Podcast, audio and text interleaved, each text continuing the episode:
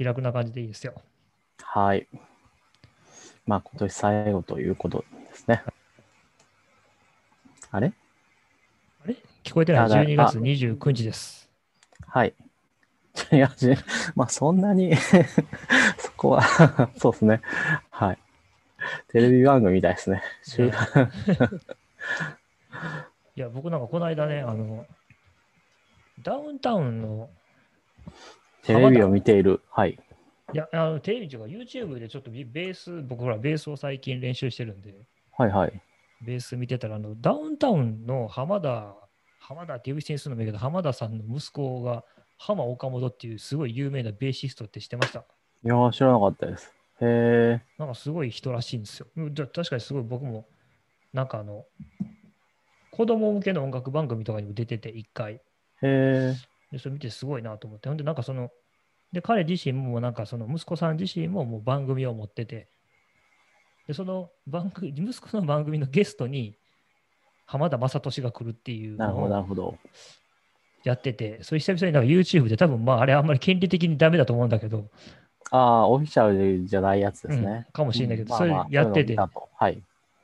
なんか久々にラジオも面白いなと思って。YouTube であの聞いてしまって、なかなか、まあ、ポッドキャストもそういう意味では、まあ、まあ、メディアとしてはまだまだありなのかなと。あまあね、面白い人が喋ってれば何でも面白いと まあ、ね、いうことに。はい、尽きるってところ。まあ、そうですね、コンテンツですよ、コンテンツ。いまあやコン、テンツはね。いや、最近だと私、あれですよ、あの、ゆるキャラがゲーム実況をしてるっていう YouTube が、チャンネルがありまして、ゆるキャラがデモ実況。ゲゲームの実況をしてるんですよ。あの、高知県の新庄郡かな？市かな？わからないけど、そういう名前、地名の新庄君っていうカワウソのキャラクターがいるんですけど、めちゃめちゃゲームがうまい。めちゃめちゃゲームがうまくて、うん、で、まあ私 PS5 幸運にも買うことができたんですよね。うはいはいはいはい。で、まああのローンチタイトル、まあリメイク版なんですけど、ローンチタイトルでデモンズソウルの PS5 リメイク版っていうのをまあやってるわけですよ。まあついこの間、一応1周目をクリアしたんですけど、ではいはい、大いに参考にさせてもらったのが、その新庄、カワウソの新庄くんの YouTube。梅原と対決してるよ、YouTube で検索したら。あ、そうそうそう。そうそうそう。そうなんですよ。格闘ゲーム、ストリートファイター。あの、えっと、それは、全国のご当地キャラクター、ゆるキャラの、ゆるキャラで、まず予選みたいな形で大会をして、で、そのゆるキャラの中で勝ち残ったのが新庄くん。で、梅原選手への挑戦権を獲得した。企画からす面白いね。大いに参考に、いや、非常にね攻略動画とかね、あの、デモンストーリーメイクの攻略動画上げてるんです、上がってるんですけどね、新庄君のう。んうんうん、非常に参考になる。なるほどね。いや、もうなんかでもね、ほら、息子とかがね、もうしょうもない YouTube ばっかり見てるから、しょうもない。いや、あのまあ、人、それもね、好みはや、好みとか価値観はね、やっぱり人、そう我我々にはこう分からない感性っていうのがやっぱりもうあるわけるんですから。やけど、なんか侮れんなっていうのはありますね。だから例えば僕らベースとかやるのも、これ一昔前やったら、ほら、絶対に教室とか行かないと聞けなかったような話が、やっぱりもそうですねう、。そうすっごい上手い人がいっぱい上げてくれてるから、いや、YouTube ですよ、ここすここ文化作ってんなっていうのはすごい、なんかもう今更ながらに。うん。で、音楽とかは、やっぱりそっちの音楽とか、うん、スポーツもそうですけど、あそうですね。まあ向いてるんだと思うんですよね。そういうあの教室とか行くのはこう先生を探すのってすごいその自分の生活圏の1キロ圏内とかうんだけでこうめっちゃプロアマチュア、えーなんていうかねアマチュアに教えるのが上手い人がいるかって言ったら難しいあとそういうスポーツ系とか芸術系はすごい教えるのがこうなんていうか、まあ、カリキュラムは、まあ、例えば学校でも音楽とか教える体育とかあるから、カリキュラムは作ることはできるんだろうけど、まあまあ、それ一辺倒ではこう伝わらない部分がどうしてもあるじゃないですか。うんうんうん。っていうのを、やっぱりこう、めちゃくちゃこう、伝えるのが上手い人とかがこう YouTube やると、やっぱりすごい効果的だと。あのーちょっと前までは Facebook によく、あの、ドリブルの、なななんて名前、ドリブルデザイナーだったかな。そういう、すごい、ドリブルの、まあ、先生みたいな人が YouTube の広告に私のところに出てきたんです出てきたんですよね。うんで、それでまあ、ちょいちょいそこから飛んで見てたんですけど、広告から。多分ね、もともとさ J リーグで、その後フットサルに転向した人で、まあちょっと面白かったから、ちょっと調べてね、フットサルに転向して、今そのドリブルデザイナーっていう肩書き自自称で、子供にあのサッカーを教えてるみたいな感じなんですけど、うんまあすごい教え方がうまいなっていうのは、こう見てて思いましたねとかありますね。だからそういうのはやっぱり、とか、音楽系はやっぱりあとボイストレーナーの人とかね、あのー、上手い人は伝えるのが上手いなっていう感じがありますね。へえなんかあの辺はこう、なんだろう、お腹から声を出すみたいなことをこう、教科書に書かれ書かれてても、そんなんわからないじゃないですか。で、その辺をこう、なんだろう、ちゃんと伝えられる人は科学的に伝えたりとかできるんですよね。あの、ドリブルとかの、そう、ドリブルデザインの人もそうで、あ、そうそう、なんかね、理論的とか、そういうのがしっかりしてるんですよね。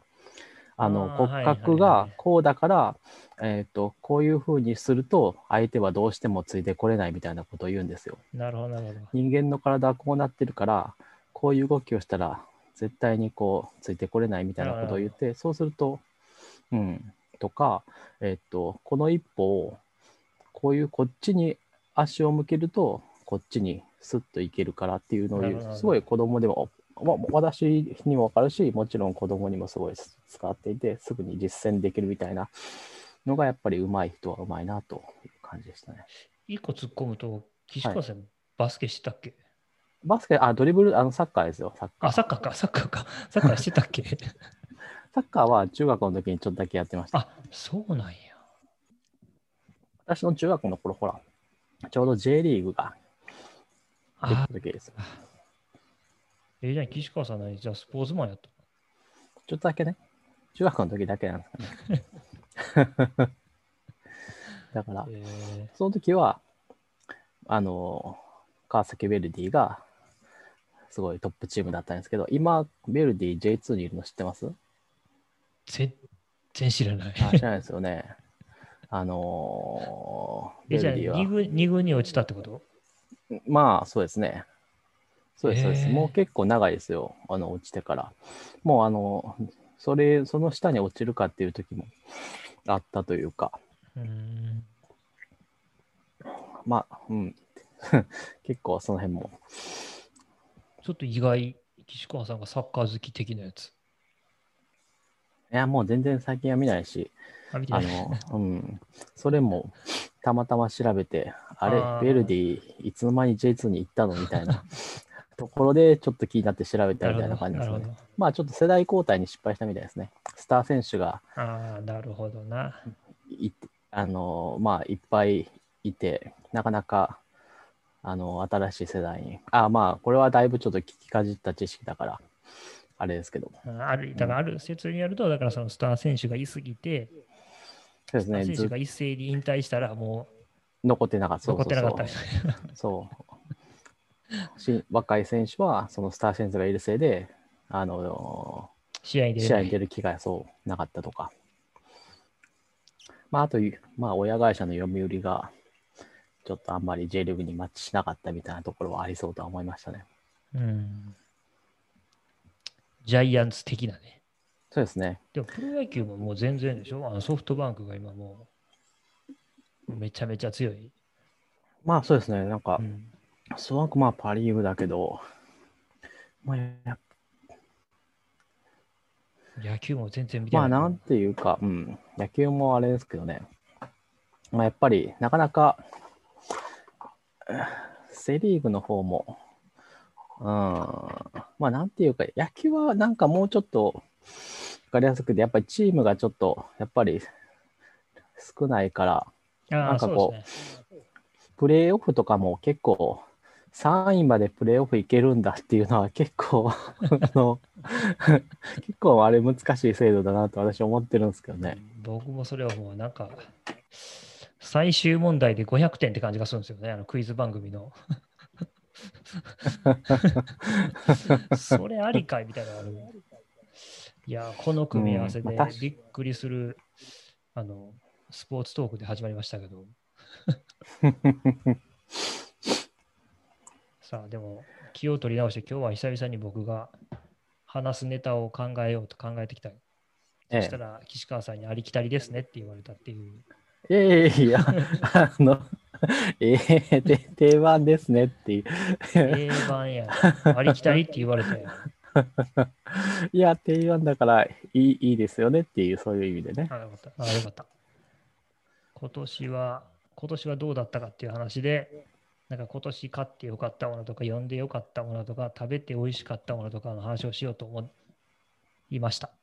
うん。ギークっぽいまあ、感じそういでね。うのはやっぱりありますよ。やっぱずっと家にいたから、あのー結構家の中のものを、今年はなんかなんだかんだ言って結構物を増やした感はありますね。どっちかっていうと、あんまり物を増やさないでおこうというふうに、ちょっと前までは思ったけど、僕、岸川さんがね、物パンパン買ってると見てびっくりした。そうでしょうん。だってあなたちょっと物を増や買いなさいよって言ったぐらいで露骨な嫌悪感をこうう。そうそうそう。そうそうそうそうそう。これ買ったらって言ったら何買うのみたいなソフトウェアじゃないもの俺に買えというのかみたいな そうそうそう、なんかこう場所を取るものっていうのをそうそうそう異様に。まあ、あの、でも、あれですよ。まあ、処分したものもありますよ。Mac は1台処分したし、うんほら、その今、吉田さんが使ってるマイクあるじゃないですか。それソニーのあれじゃないですか。あごめんこれ違うあ、違うやつですか。あ、僕もねあれはね処分したあ、そうですか。そう。あれは処分。私でもあれ、あの、ちゃんともらい、引き取ってくれる人をちゃんと見つけて、そう引き取ってもらって。なんかね、あれは、うーんと、まあなんか、多分性能的にはそんな大したことはないやつだと思うんですけど、オーディオインターフェースがついてて、なんか結構、そこはいいものみたいらしいですよ。あだから僕オーディオインターフェースは あのその僕のそれだけの音楽 音楽機材として使われてます あの録音したりとかようにあの楽器を演奏なるほど。やっぱそこは理解されてたんです。私全然知らなくって、あれがオーディオインターフェースというものでっていうことも、その時に言われてきてたんですよ。あの、マイクのだけで、あの、誰か言いますかって言ったら、オーディオインターフェースが付きのやつだったら欲しいですって言われて、なるほどあ、そういう、あれはそういうものだったのかと思った。そうですね。あれはだから AD と DA 変換ができるから意味があるんですよ。はいはいはいはい。いやー、あ、そうそう。だから、いや、今年捨ててよかったものランキングになってる。買ってよかったものの話してな。まあね、あとほら、PS5 はいいんじゃないですか？僕買ってない。まあ、なかなか、あれは買おうと思って買える方ではなんか買えないでしょ、そもそも。ないですから、はい。だってずっとゲームしてるイメージあるよさ。ほら、買い来てから。石川さん。コツコツやってますよ。あの、その、デモンズソウルというコツコツ、えーなんだろう、コツコツというか、まあ何度も死んで覚えて、ちょっとずつ進んでいけるようになるっていうゲームをやってるので、やっていたので、スペスペランカー的な。まあそうですね。え そんな難しいの？まあね、そのデモンズソウルっていうのは、なんだろう、そのソウルシリーズっていうやつの中でも一番最初のやつだから、うーんと、まあ一周目に限って言えば、そこまでめちゃくちゃ難しいわけじゃないです。うんでもまあ、それなりに死にますね、やっぱりね。なんかでも、えー、めっちゃ綺麗な。ああ、それは思いました。なんかね、あの、そのリメイクで変わった部分って、まあ、多少、あの、優しくなったところとか、本当にごく一部違いはあるんですけど、うん。基本的にあのゲームシステムは全部一緒で、あの、グラフィックだけのリメイクなんですよね。うんああと、まあ、あの、ちゃんと日本語の音声がついたっていう部分があるんですけど、まあ、なので、だからグラフィックがね、はね、本当にすごい美しいですね。あの、PS、もともとが PS3 だから、大きく、あでも2世代違う。そう、大きく変わってますね。で、あの、壁とかの質感とかね、すごいその辺のもう細かいところまです異様に細かく書き込まれていて、モデリングはなんか本当に、いや、うんモデリングが本当にむちゃくちゃすごいですね。まあなんかキャラクターデザインはちょっと原作の人から言わせると賛否両論あるみたいです。なんかあの、初心者向けガイドに、死は終わりではないって書いてるから、相当死ぬんやろうなっていうのなんとなくそうですね。もう、これは、うん。で、まあ、今2周目に入ったんですけど、まあ、2周目に入ると敵の強さがなんか倍ぐらいに強くなっていて、なんだろう、2周目に入ったのに、結局、コツコツと経験値を貯めて強化するという、あれこれ1周目でやってること同じじゃないかっていうくらい感じのが続いてますね。なるほど。これは、岸川さんはあれなの？あの抽選当てたの？そうですね、これヨドバシカメラで当たりましたね。はあ、なんかもうみんな変われへん、変われへんって言うてるイメージしかないから。うん。もうあとなんか周りで言うと、ダルノンさんとかね、当たってましたね。ああ、彼はもうすごいゲーマーやからね。うん。そうやねんな。うちはスイッチしかないからな。まあでもスイッチもいいと思いますよ。スイッチで言うと最近アマン、あースイッチで言うとじゃないけど、アマングアスっていう人狼ゲームがちょっと流行っていて、そう、あれ面白いの？面白いと思いますよ。今度やってみます？やってみよう。それな、え、なんか、みんなでできるの？あの、えっ、と、最低4人かな ?4 人、うん、4人必要なので、あの、知ってる人で集まってやっているので、後で Discord のリンクを送っておきますよ。なるほど。あ、ああ、騙し合いみたいなやつや。あ、そうです、そうです。あの、宇宙船を舞台にした人狼ゲームって言われてるんですけど、うん人狼をやったことないんですよね。まあ、そこは、うん、大丈夫。あややったことない自体は全然問題なくて、まあ、それで、あのーやってみて面白いと、まあ、例えば人狼が面白かったって人には多分、まあ、これも大丈夫ですよって言えるんだけど、まあ、やったことなければ結局、まあ、やってみて面白いか面白くないかはちょっとまだわかんないっていう部分はありますねなるほど。。じゃあちょっと一回やってみるか。そうですね。まあ、あの、えっと、10まあ、最大10人で、まあ、10人だったら大体2人、その中にあ、人二狼人悪いやつがおるってことや。そうですね。紛れ込んでるんですけど、まあ、えーうまいこと、あの、その人狼を見つけ出すか、えーっと、宇宙船の修理を終わらせるかっていうことでが勝利条件ですね。で、うん人狼側は、えーっと、ど自分たちと同数、だから残り4人になるまで自分たち合わせて4人、もしくはまあ誰か1人がいなくなったら、え2人になるまで殺し合う。乗り込み要素を殺していくということですね。まあ、人狼と違うのが、だからその非同期というか、リアルタイムで人が、えーいつの間にか消えていくってやつですね人狼はこうターン制みたいな部分があるんで、ああ、なるほど。だから、あの、プレイヤー間がコミュニケーション直接取れないから、そうです、そうです。いつ死んだのかとか、どこで死んだのかっていうのが重要になってきて、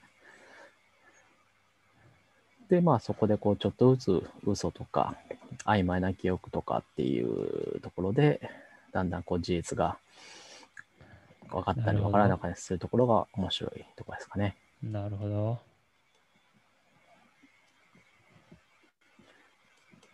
まあ、なんか見てみよう。はい。後で送っときます。で、あの、スイッチ版がね、すごいね、あの、やりやすいんですよ。これはね、ちょっと、やってる人にしかこれ分からない細かい話になるんですけど、あのそういうことですね。あ、の、iPhone、Android、いわゆるスマートフォンアプリと、あと、Steam 版で出ていて、うん。で、Steam 版は Windows しかないんですけど、で、うーんと、Steam 版は、まあ結構大変ですね。大変。あの、ゲームパッドでもできる、ゲームパッドでやるか、キーボードでやるかなんですけど、どうしてもマウスが必要になってくるんで、それだけじゃできない部分があります。まあ、やろうと思えばできるけど、多分しんどい。で、スマートフォン版は全部、あの、バーチャルジョイスティックとタッチパネルでやるんですけど、うんうん、まああれも、なんだろう、結構押し間違えたりとかが起きやすかったりとか、うん操作が、あの直感的でなかったりする部分があるんですよね。で、スイッチ版は、あの、全部がこうスイッチのコントローラーのボタンでできるようになっていて、うんまあ、やろうと思えばタッチパネルでもできます。タッチパネルの方が早いやつは適宜タッチパネルを触っても OK。で、あの、ボタンのが全部割り当てられているのと、そのボタンの割り当てが画面に表示されてるんですよね。それがすごい便利。うんうん。っていう、これはまあ比べると、あ、スイッチ版すごい。あ、あとね、その、細かい宇宙船修理のミニゲームみたいなものがたくさんあるんですけど、それの操作が、あの、専用の操作になっているんですよね。っていう部分がすごいやりやすい。ちょっとやってみると分からへんな。そうなんですよね。ここれは、だからどっちかというと、や、今やってる人が、そうですね、スイッチ版を、今やってる人は、スイッチ版をこう買い直しても結構いいよっていうメッセージですね。でもこれランキング、任天堂も1位じゃないか？そうかもしれないですね。今、すごい流行ってるんですよ。YouTube でもこれを配信してる人結構多い多いですよ。うち今家で桃鉄やってますけどね、家族4人で。あ、桃鉄わかります、わかります。最近出たんですよね。うん。桃鉄も、あれもね、ネットワーク対戦が多分できるんじゃないかなそうそう、。できるできる。すごいですね。いやー、なんかやっとこう、そういうのが普通になってきたな。桃鉄は、どうなんだろう。やっぱあれは地名を覚える勉強とかになるんですかね。そうやね、うちのほら次男とかまだよう分かってないから、あの次の目的地は鹿児島です言っても、どこ、どこ言うてるから。ああ、どっちに向かうかわかんないですよね。上、上行くか下行くかみたいな飛行機の方が早いのかとか。いやー、無理でしょう、そんなん。あの、いや、その地理感覚なんて、多分小学校後半ぐらいになっても難しいんじゃないかな。わかんないけど。いや、桃鉄をやってた人はわかるけど、うん。普通にこう、桃鉄を初めてやって、こう、地理感覚でもって桃鉄を制すっていうのは、多分、小学生では結構難しいようなまあ、あ気がする。の小学生の場合は、そもそものあの算数的な能力が低いから、あの、それ以前の問題みたいなのもありますけどね。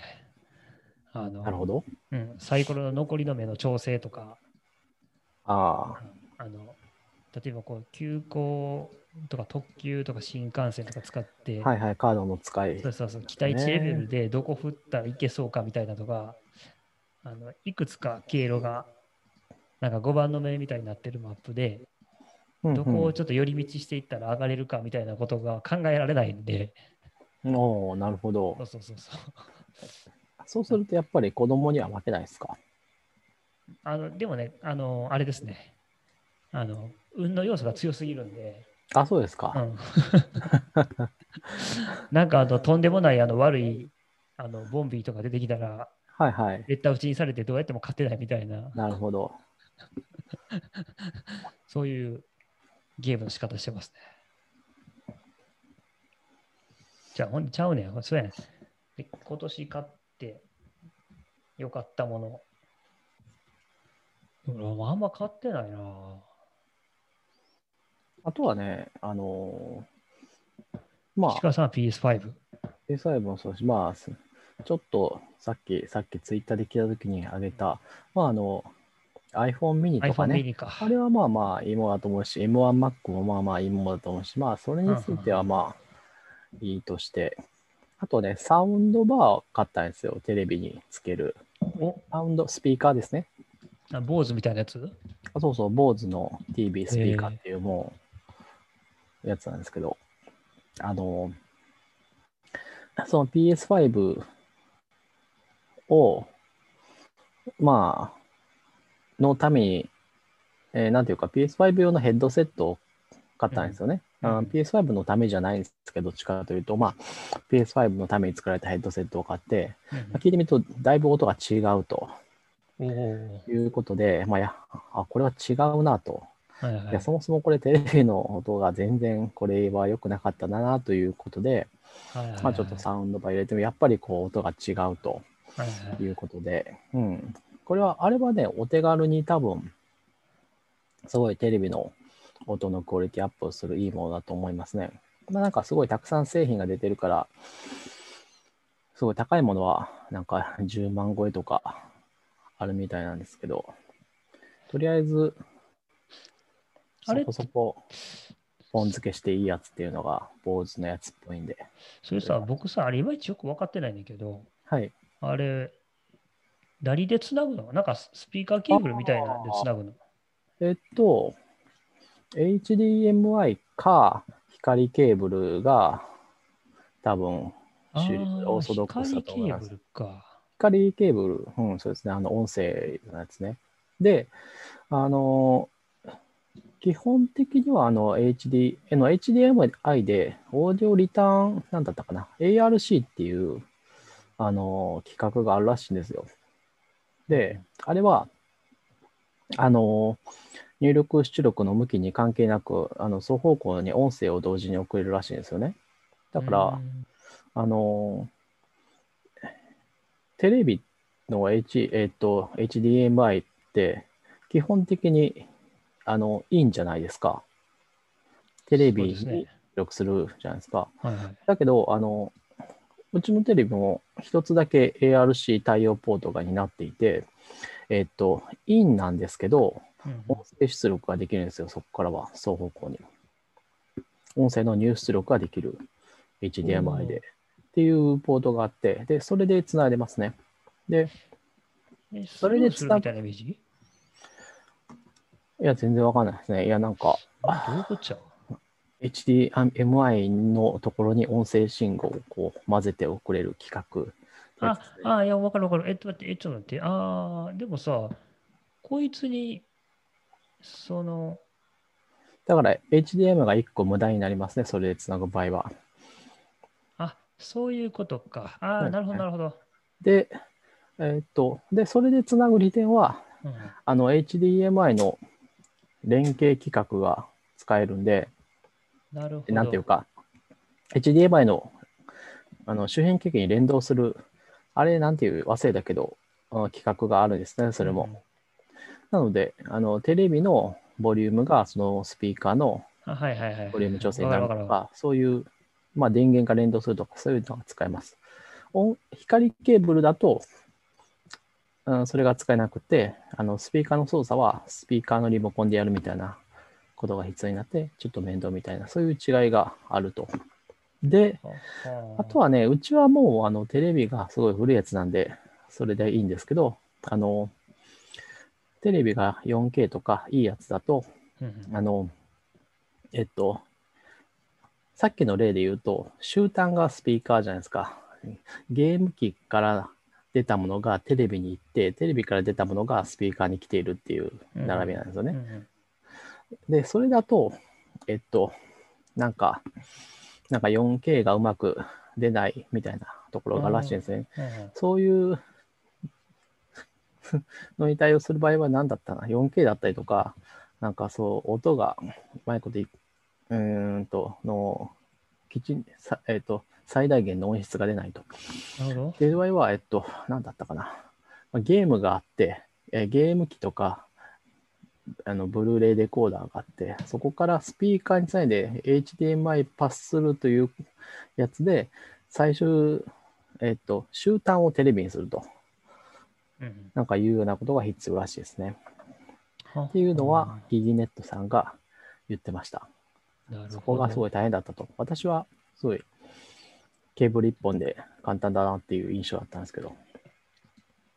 まあまあ、なんかいろいろ大変、なんか音の周りは無限にやることあるらしいですけど、まあでも、このサウンドバーはね、ポン付けですごい音のクオリティが上がっていいものだと思いましたね。ちょっと欲しくなってきたな、今の話聞いて。うん。で、多分、なんかもっといいやつも、ヤマハとかも出してるし、ソニーとかもいいものらしいんですよね。まあなんか、比較検討して選ぶと言ってますよ。基本的には、あの、大きさがやっぱり違います。高いのと安いのとで。あのー長さがね、違ってくるんですよ。その坊主のやつは48センチだったかな。いや、あの、短いんですよ。高さもそんなになくて、あの、だからまあ、だいたい、あの、そんなにこう、ポンと置ける。えっ、と、長いやつはもっと長くて、うん。長くて結構、まあ、音の、音も、あの、サラウンドが重要らしいんですよね。あの、サウンドバーは、あの、複数置かないから。だから、なんだっけな、長さと、あと、その、そう疑似的にサラウンドを実現する技術っていうのが、こう、の、そこの良し悪しで結構、決まるらしいですよ。ううんん。なので結構長さとか、その辺が、で変わってきたりするらしいですね。ちょっと見てみようかうん。いいと思います。いろいろな音がやっぱり変わると。な。岸川さん感じですねはなんか楽しそうな。僕はでも今年ほんあんま物買ってないんだよな。 EdgeRouter X ぐらいかな。あ あ、そういう意味で言うと、私、 UniFi をあ、私もあの、結構、家の、そうなんですよね、家の回線ね、あの、もともと、もともとというか、今もなんですけど、今もというか、あーあの、前までは V、あの、光回線だけど、マンション内は VDSL なんですよね。よくある。はいはいはいよくあるやつですね。古いうんそう ADSL で通すやつね。うん。うんなので、あの、まあ、100メガ BPS ですね、最大で。はいはいはいどうやっても。なので、で、まあ、あの、なんだろう、いわゆるその IPv6 にして混雑をバイパスして、だいたい、まあ、早い時は60メガ BPS ぐらい、40から60ぐらいが、まあ、だいたい、そんなもんかなっていう感じだったんですけど、うん、まあ、やっぱりね、あの、結構ね、上りがそこまで出なくて、あううんん。上り。が出ないと、やっぱりこう不便な時が、うんあの、まあ、多少あったんですよね。やっぱりこう、家での仕事が多くなると。うん。で、まあなんか、あのーでもまあ、有線でつないでもそんなに結局変わらんですよね。あのーあとは混雑度合いにって言ってもよるんで、うん。っていうところで、あの、あれですよ、あの、ケーブルテレビ。ケーブルテレビのインターネットにすることによって、うんだいぶ良くなりましたね。ケ意外とそう、すごい珍しいケースだと思うんですけど、うんあの、JCOM のケーブルテレビインターネットが来てるのは、まあ、ずっと来てないですね。うち、あの、地上波も、あの、アンテナ経由じゃなくて、全部ケーブルテレビで配信されてる、よくあるマンションの構成だと思うんですけど、はいはいはいそれは、それも。で、まあ、あの、なので、JCOM のケーブルが来てるんで、JCOM のインターネットサービスも申し込めば使えると。うんもちろんケーブルテレビも申し込めば使えるとうんいう感じで。で、えっと、で、大体評判悪くて選択肢には上らないですけど、あの、まあ、なんていうか、大体、あの、その評判の悪い原因は、まずあれ、非対称なんですよね。上りと下りの速度差があの大あきすぎる。あの、下り、あとコストパフォーマンスが悪い。あの、光回線より倍ぐらい高い、ねうん。高い、うん。そんなにこう速さ変わらない割に高いというところがすごい評判の悪いやつ。うん他にもあるけど、まあ多分そこが2大理由みたいな感じですね。コストパフォーマンスとあの非対称性、速度の。うんうん。で、ただね、うちはね、なんか、タワー漏れに調べてると、1ギガプランっていうのが使えますよというのが出ていて、えー下り1ギガバイト、上り100メガ BPS っていう、すげえ対称性やな。そう、非対称なんだけど、もともと VDSL で考えると、これは下りがただ速くなるだけだと、あの、カタログスペックで言うとね。なるほど。カタログスペックで言って、実際に実測がどれだけ出るか未知数だけども、それでも、えっと、カタログスペックの、えっと、限界が一緒だと。VDSL で、えー100メガ BPS 上り下りと、その JCOM の1ギガプランで、下り1ギガ BS、上り100メガ BPS だと、あの、スペック上は、カタログスペック上はそう、上がるだけだと、下りが速くなるだけと。っていうので、ちゃちゃちゃっとこう申し込んで、こうやってみると、もう下りはやっぱり速くなりましたね。で、上りも、あの、多分そんなに使ってる人がいないっていうのもある、あるんでしょうけど、うん上りもね、多分ね、これは、うーんと、なんだろう、かまあ、場合、あさなんだろう、接続先にもよるんですけど、まあ、それでも上りも結構早い感じだったんで、だいたいベンチマークを取ってみると。ということで、評判が悪いケーブルテレビだけど、うちの環境だったら、よかったと。そう、NTT よりはだいぶ良かったなという感じですね。うんうんやっぱりあの NTT ね、こう IPv4 はもう全然設備投資されてないから使い物にならないっていうのと、あのフレッツ光のああれね、なんだろう、いわゆる光コラボっていうやつです。ね。フレッツうん、で、IPv6 もあれネイティブじゃないんで、結構しんどいと、設定周りが。うんうん。多分、うん、あとうちの、うん、うちの UniFi の Dream Machine だと、うまいこといかなかったし、ソンソンさんのやつみたいに EdgeRouter でこう1から、あれでしょ、ソンさんもあの、なんだっけ、NTPD とか自分で立てたわけじゃないですか。そう、めっちゃめんどくさいよ。そうでしょう。そう、そうなんですよ。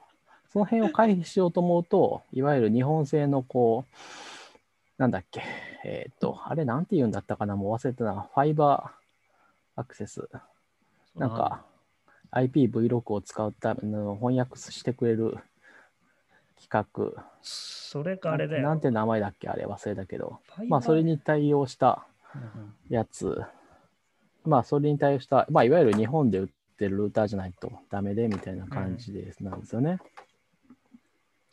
いや、エッジルーター X はもう僕めちゃくちゃ苦労したもん。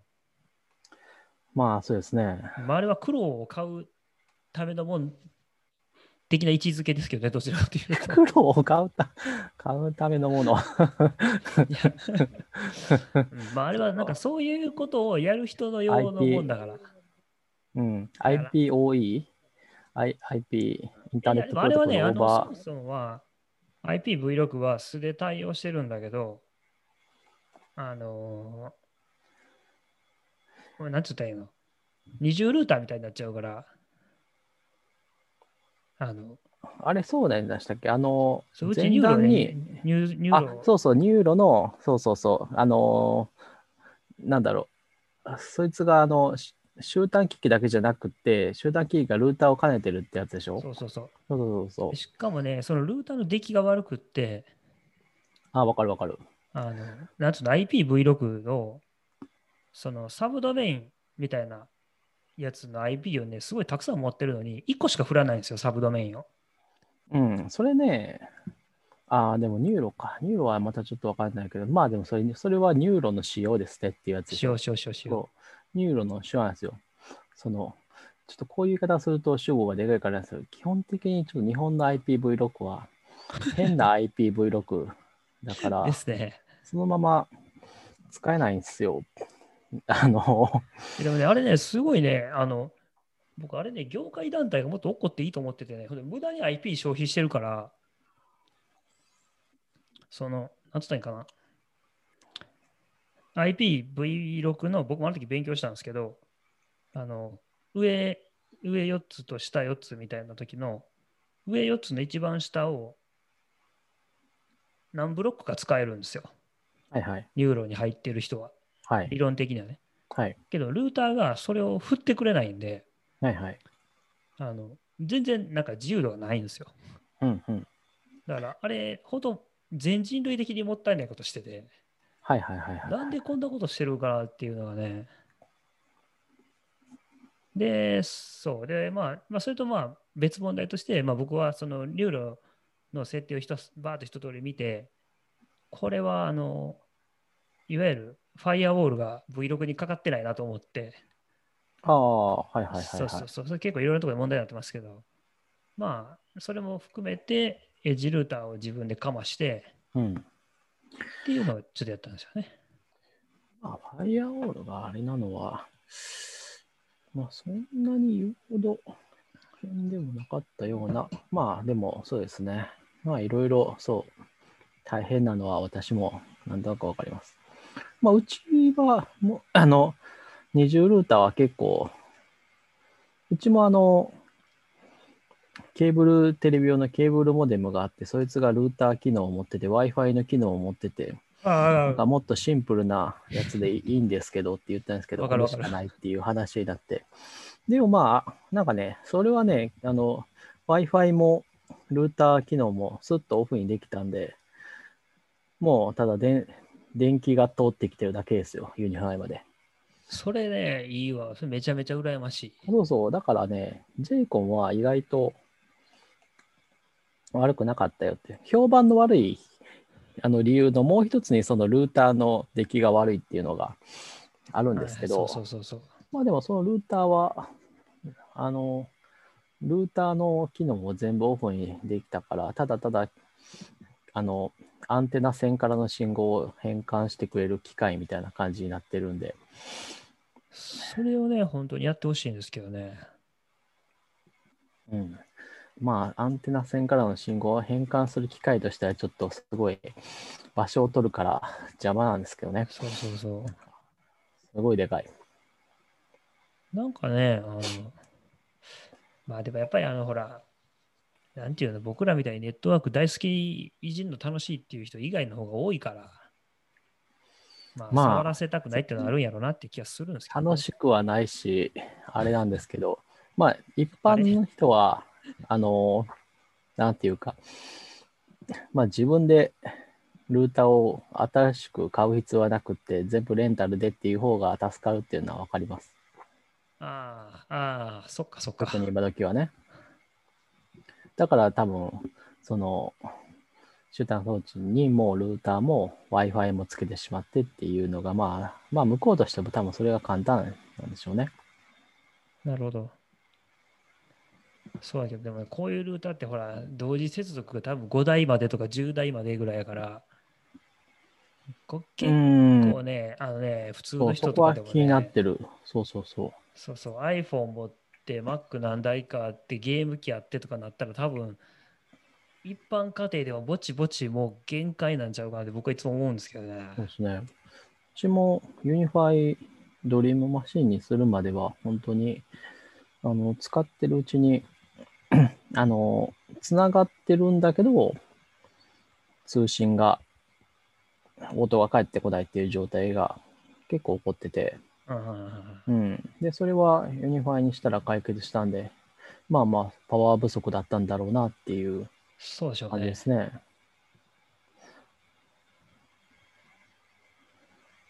まあ、ネットワークは、まあね、ちょっとネットワークね、難しいからね、ねなんか、あれが、あのー価格的に本当にバランス合ってるのかどうかわかんないけど、そうですね。やっぱりちょっとネットワークは、あの、知っとかない、僕も全然素人やから、実際問題、セキュリティとか結構若干不安なとこもあるし、でもそれ以上に普通の人からしたらもう魔境みたいにわけわかんないですもんね。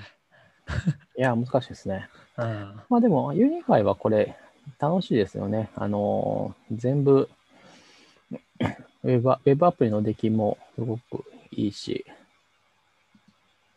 あのーすごい細かく何やってるかっていうのが見えるようになってるから、うん、あの、スイッチも買ったんですよね、ハブ、いわゆるハブなんですけど、はいはいはい。ちょっと足り、微妙に、あの、 UniFi は4つついてるんですけど、微妙に、あの、足りなくなったんで、あの、スイッチを増やそうと。そしたら、あの、 UniFi ですごい2000、3000円ぐらいの安いハブがあって、それをつけたんですけど、うん、その、その2000円ぐらいの安いハブだけど、あの接続が途切れたら、あまあ、まず、この UniFi の管理アプリの中にきちんとコントローラーとして認識されるっていうことと、あの、ポートがどの速度でリンクしてるかっていうのが出るし、まあ、あの、要するにユ UniFi のルーターを管理するのと同じように管理できるんですよね。で、あの、たまに切れたりするんですけど、一瞬、瞬断みたいな感じで、はいはいそしたら、 notification が飛んできて、あのハブとの接続が切れましたっていうのも来るし、あ、すごいなと思って。すげえな。そうそうそうそう。で、最初の時はね、すごい1日に1回ぐらいなんか切れましたっていうのが来てたから、なんか変だなと思って、とりあえずケーブル変えてみたら安定したんで、なんかケーブル悪かったんだな、みたいなほ感じで分かったりして、面白いですね。う。うちはもっと野蛮なシステムやから。野蛮っていうかもっと原始的やから。でもあれでしょ、エッジルーターのところから1台ぐらいスイッチがあるんじゃないのわかんないけど。あ、いや、スイッチ僕2台あります。ああ、なるほど。そうそうそうそう。でもあの、僕はこれもだからユ UniFi で揃えるといいんじゃないですか？多分ね、無理だと思う。 EdgeRouter X よりもいいの買わないと、新しいやつを。あの、ど今見てるけど、 Dream Machine はなんかいろいろちょっと違う気がする、プロダクトが。あ、 Dream Machine はそうそう、かあの、多分あの、自由度が全然下がるんで、うん、そうそうそうう。ん、ダメで、あの、あれですよ、ハブハブ、ハブは、ハブで、あの、 UniFi の Flex Mini っていうのが、 UniFi Switch Flex Mini っていうのが、私の買ったやつなんですけど、 UniFi、今探してうん、フレックスミニる。。スイッチフレックス。そうそうそう。すごいお弁当箱みたいな、もっと小さいけど、5ポートの2999円か。安いなぁそうそうそう。これがね、その買ったやつだけど、これ、普通のどこにでも売ってるハブと同じような感じですけど、そのい、うん。あ、USB で、電源 USB-C なんですよ。はあ。そう。アダプターいらなくって、だから、すっきりするし、場所も取らないし、で、あのーまあこれポート、5ポートで大きさもこれギリギリだから、すごい小さいし、で、 UniFi のコントローラーに入って、さっき言ったように notification もバッチリ飛んでくるんでっていう感じの、なんかすごいんですよ。これはね、コストパフォーマンスすごい高いと思います。なるほど。で、これ余談なんですけど、私知らなかったんですけど、あの、これ、あの、一つの、一つインターネットのポートが PoE ポートってなってるんですよね。で、あ、それね、それね、知ってる人聞いそうそう、前も多分話したけど、なんだ、パワーオーバーイーサネットっていうイーサネットケーブルで電源供給する規格っていうのがあると。だから、これ多分に USB-C 繋がなくても PoE 出力できるんだったら、それだけで動くっぽいんですよね。それすごいよね。うん。ただ、私は PoE を出力できるものを持っていないので、まあ、ここはターのイーサネットポートなんですけど、そう、多分僕とかは、あの、エッジルーター X 多分出力できると思うんですよね。できそう。さすがに。多分だからね、だからいけると思うんですよ。そう、外部電源出して、これはどんどんどんどん有線 LAN を拡張していけるやつですよ。だからこれを、まあ、マンションだから関係ないか。まあ、2階建てとかだと、これを多分天井裏に置いてみたいな。それ僕ね、一応できるんですよ。床下にアクセスコを1個作ってもらってるんで、へえー、そこに僕ちょっといつかね、それやろうと思ってるんですよマンション話来たう。ん、あの POE で通して床下の配線の集まってるところにちょっといいめのスイッチっていうかハブ買ってはい。パワーオブイーサで通せばもっと配線がスッキリするはずっていうあ、そうそう、多分これいけますよ、これ。安いし。夢が広がるな。配線。なるほど。まあ、うちはね、結構、うん壁にいろいろ線が回ってて、電源もね、あの、結構、あの、ブレーカーが落ちないように分けるために、電源コードももうだいぶ分かれてるんですよ。うんあの、手近なところから取ってたら、もう全然一緒に使えないんで、ああ、はいはいはい。うん。1回路が20アンペア、15アンペアか、までじゃないですか。だから、なんだろう。まあ、要するにキッチン家電をこう分けるっていう、キッチン家電と暖房を分ける。からね。そうそうそうそう。手近なところから一緒のところから取ってたら、全然一緒に使えないんで、結構、あの、で、まあ、あと回路図とか当然ないわけじゃない。あ、そういえば回路図ってあります？家の。ない、ああ、でも、ね、あさすがにないか。いやー、わからんな。いや、わかんないですよね一。応、あの、配電盤があるから、配電盤からどっからどこつながってるかなんとなくわかるけど、電源は。まあ、あの、数がわかる、わかるから、あとは、まあ、そうそう、結局そこから推測するみたいな。まあ、なんていうか、まあ、これとこれで落ちるっていうのは、いうところから、まあ、ちょっと、結局、なんとなく、まあ、こことここは一緒だけ、えーおまあ、落ちると、あの、ここは落ちたけど、こっちは生き残ってるっていうのがあるんですか。そうそうそう。まあ、さすがにブレーカーをオンオフしていくわけにもいかないんで、不便すぎるから、まあ、それでうまいこと、あの、予想しながら分けてっていう感じでやりましたね。なるほど。あ、じゃあ、増設したってことは、あの、しないしない、あの、賃貸だから、あの、テーブルタップですよ。延あ長コードのを。そうそう、長い延長コードで、だから、普通に考えると、ここに電子レンジを置いてるから、まあ、だから電子レンジと食洗機って大体同じところに置かれるわけじゃないですか。はいはだけど、それをこう同じコンセントに取ってはいけないから、い。なるほど。そうそう、どっちかはコードをグイーッと伸ばして、別回路のコンセントに挿すみたいなことを、ああ、なるほど。ちょっと前にやった感じですね。なるほど。さあ、で、今日は Wi-Fi が出た。買ってよかったもの。Wi-Fi で UniFi か。そういう意味で言うと、あの、電気のプランも変えましたよ。何アンペアにしたの？電電力会社。あ変えたあの、アンペアはね、アンペアはもう一番上の、あれなんだけど、そうそう、あの、知ってました？あの、電力会社って、今、ほとんどの電力会社が、あの、満単位のキャッシュバックキャンペーンやってるんですよ。え？買えるだけでキャッシュバックが2万円とか3万円とか、それなんか裏があるんじゃないの？まあ、あれですよ。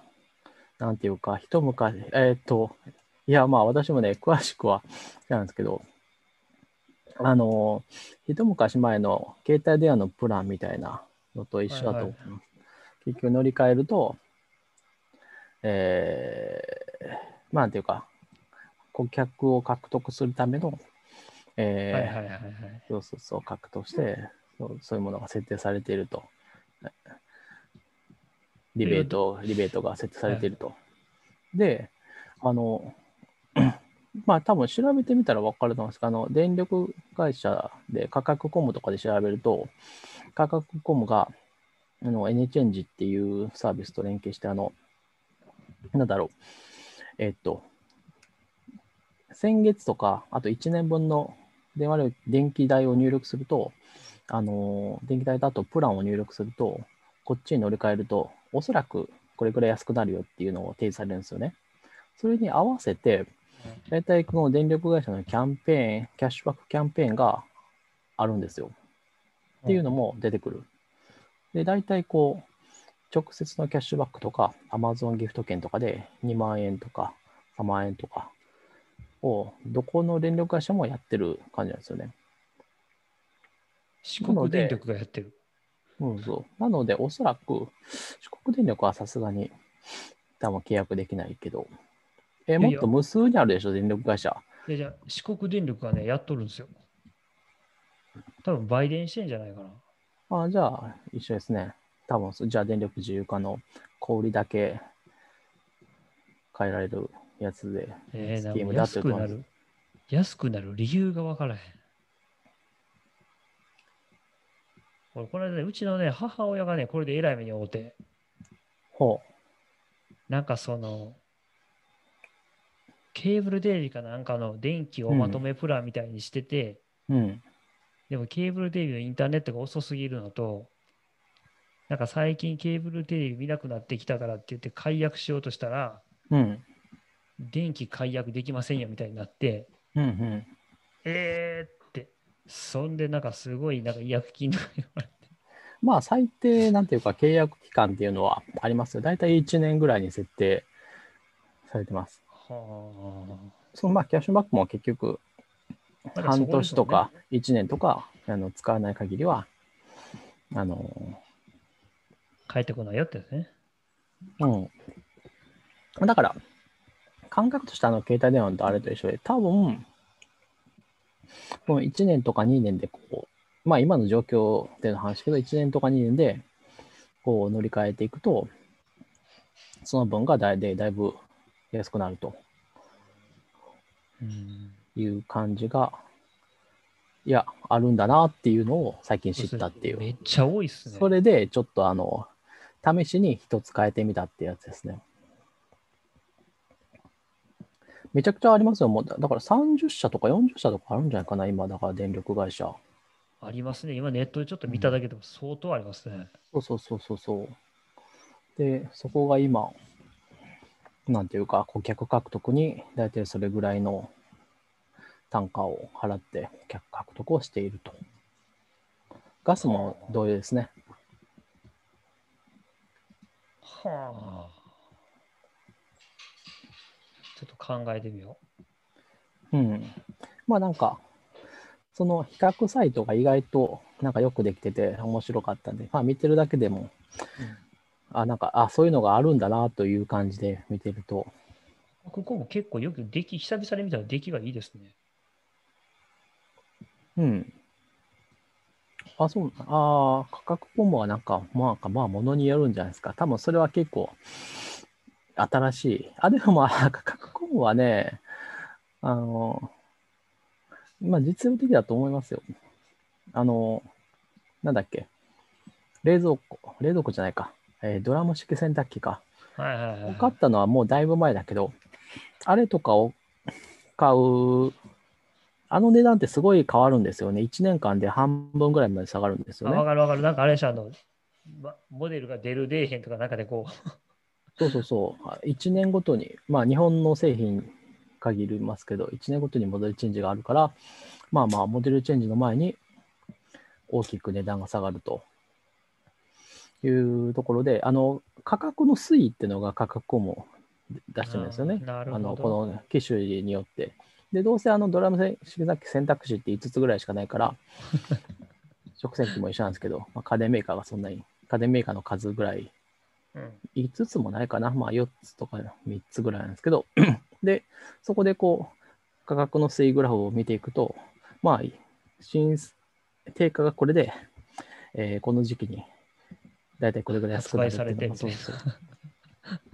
なるほど。っていうの。が分かるから、あじゃあこの時期ぐらいに、大体このぐらいの価格で、まあ半分ぐらいの価格で買えるといいんだなっていうのが分かったりとかして、あれ面白かったですね。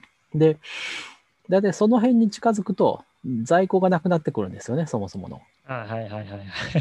で、在庫がなくなってくると、だからね、価格はね、こう、基本的に右肩下がりなんですけど、10月、9月、10月のところで急にボンと跳ね上がるんですよ、もう一回上に。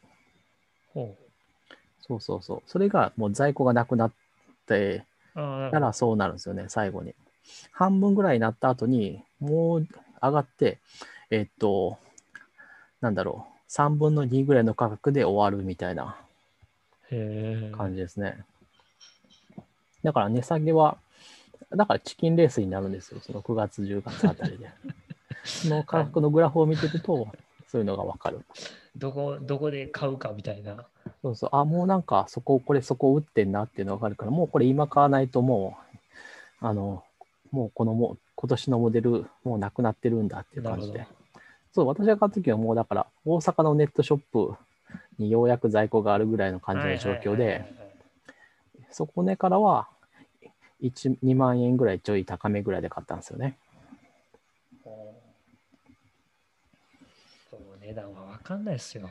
で、そういう謎のネットショップで買うと、あの、設置できない可能性があると。そうそう、それ、あれ、それどうしてんの？俺、だから買いにくいね、そういうの。私の時は、そもそもギリギリで、これはもう完全に運なんですけど、うん。あの、設置しに来てくれた人がかなり優秀な人で、あの、そもそもギリギリで、横からはパイプが出せないんですよね、排排水のパイプが。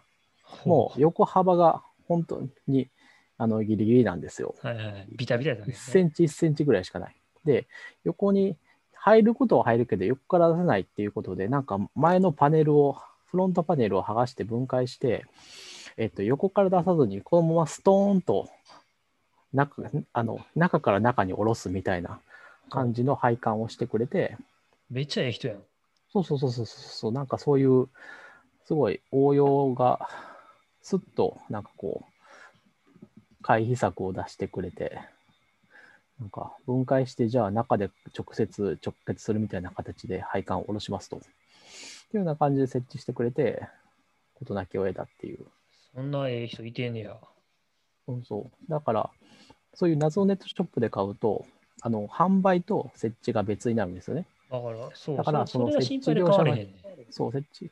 うん。山田とかで買うと、とりあえず見に来て、それもまあ結局販売と設置は別なんですけど、で、あの、山田からお願いしてっていう形になるから、あの、まあダメだったらダメで買わなくていいっていううん判断ができるけど、ダメだった場合も買わなければいけないということに、そうなるんですよね。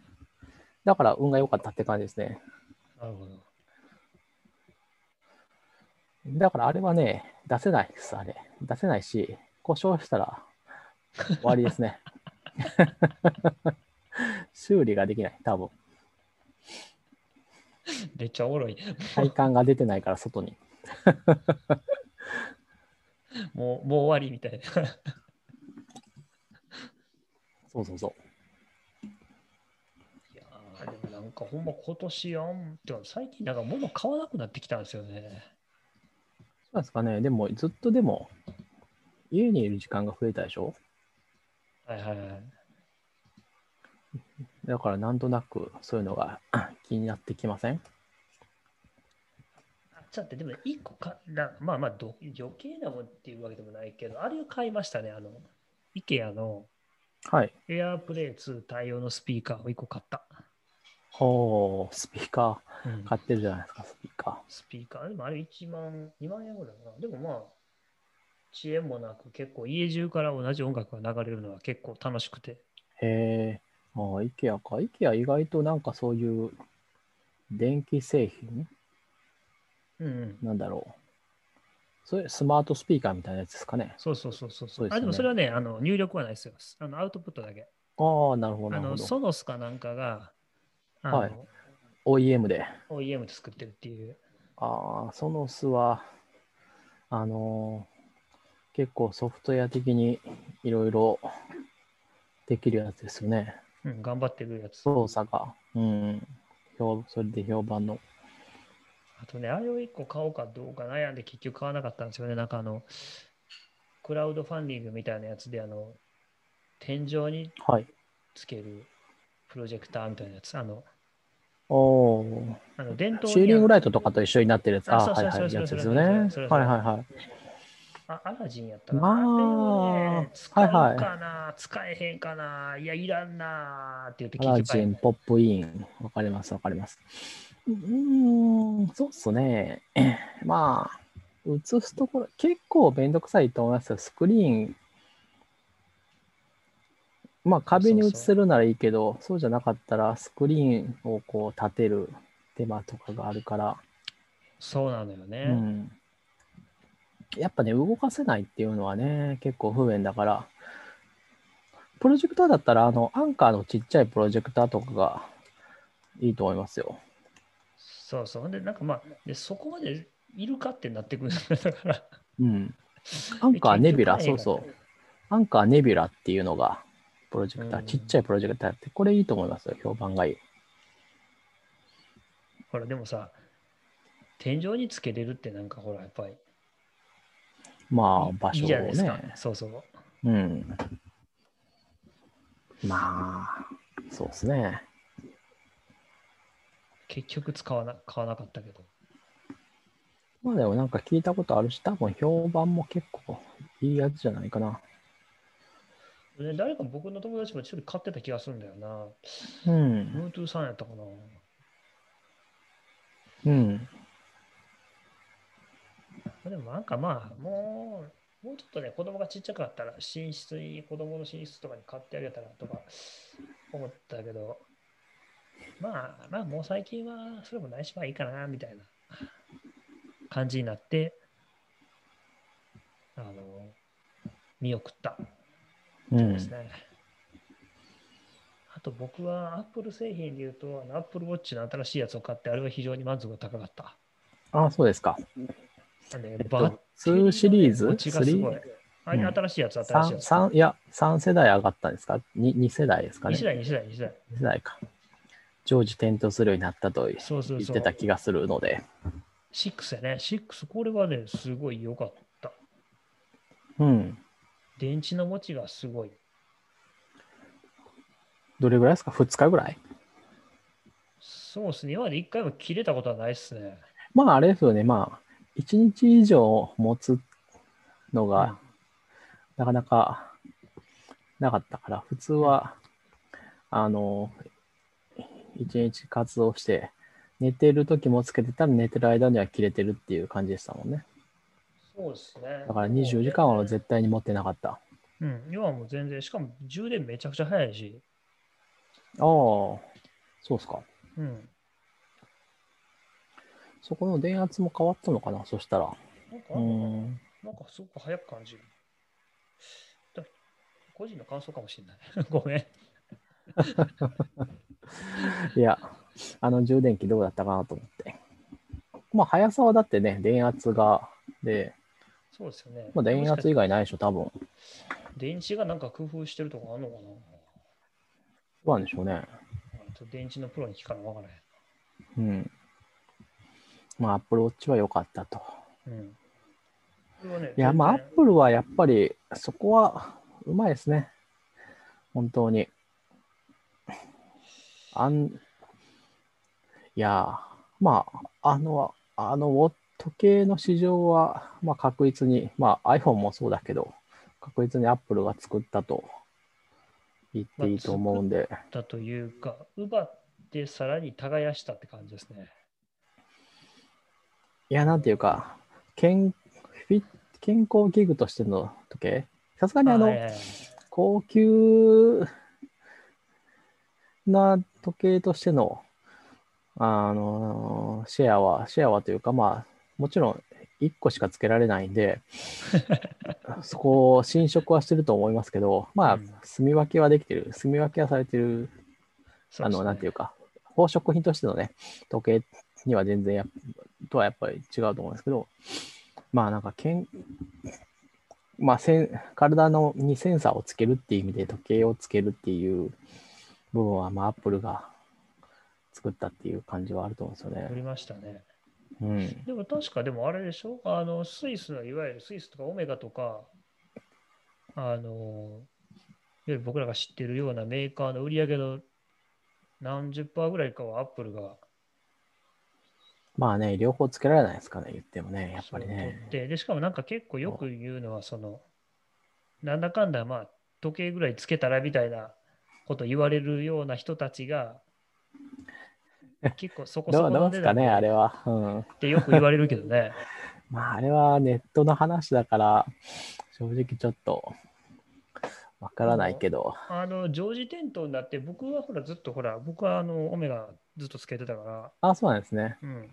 あのー、やっぱ常時点灯になって初めて、あ、あこのこいつ時計やったんやなみたいな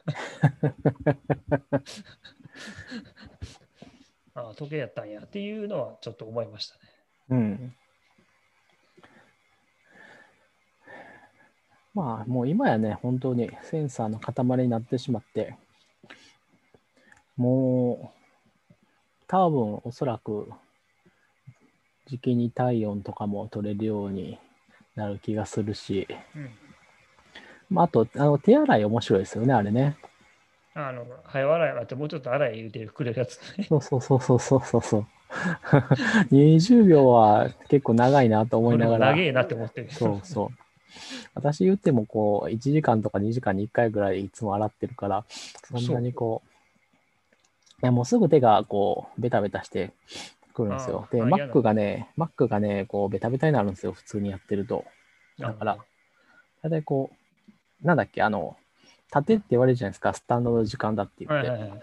スタンドで立ったら、まあちょっと手も洗ってもいいかなとかっていう感じで。そう思い出した今日はね、ちょっとね、悔やまれる事件が起きてね。なんか、うちの息子が使ってる古い MacBook おがお、多分、誰かが、僕は使ってないから、あのジュースかなんかをこぼして、キーボードがベタついてて、ああ、それはもうダメなやつだな。でね、今日キートップ外して掃除したら、はいはい。一個キートップの爪を折ってもうて、ちょっとね、Y のキーがガタついてるんですよね。はいはいはいはいはいはい。かなり改善したんですけど、ベタつきは。はいはいはいまあ、アップルのキーボード大体がないですからね。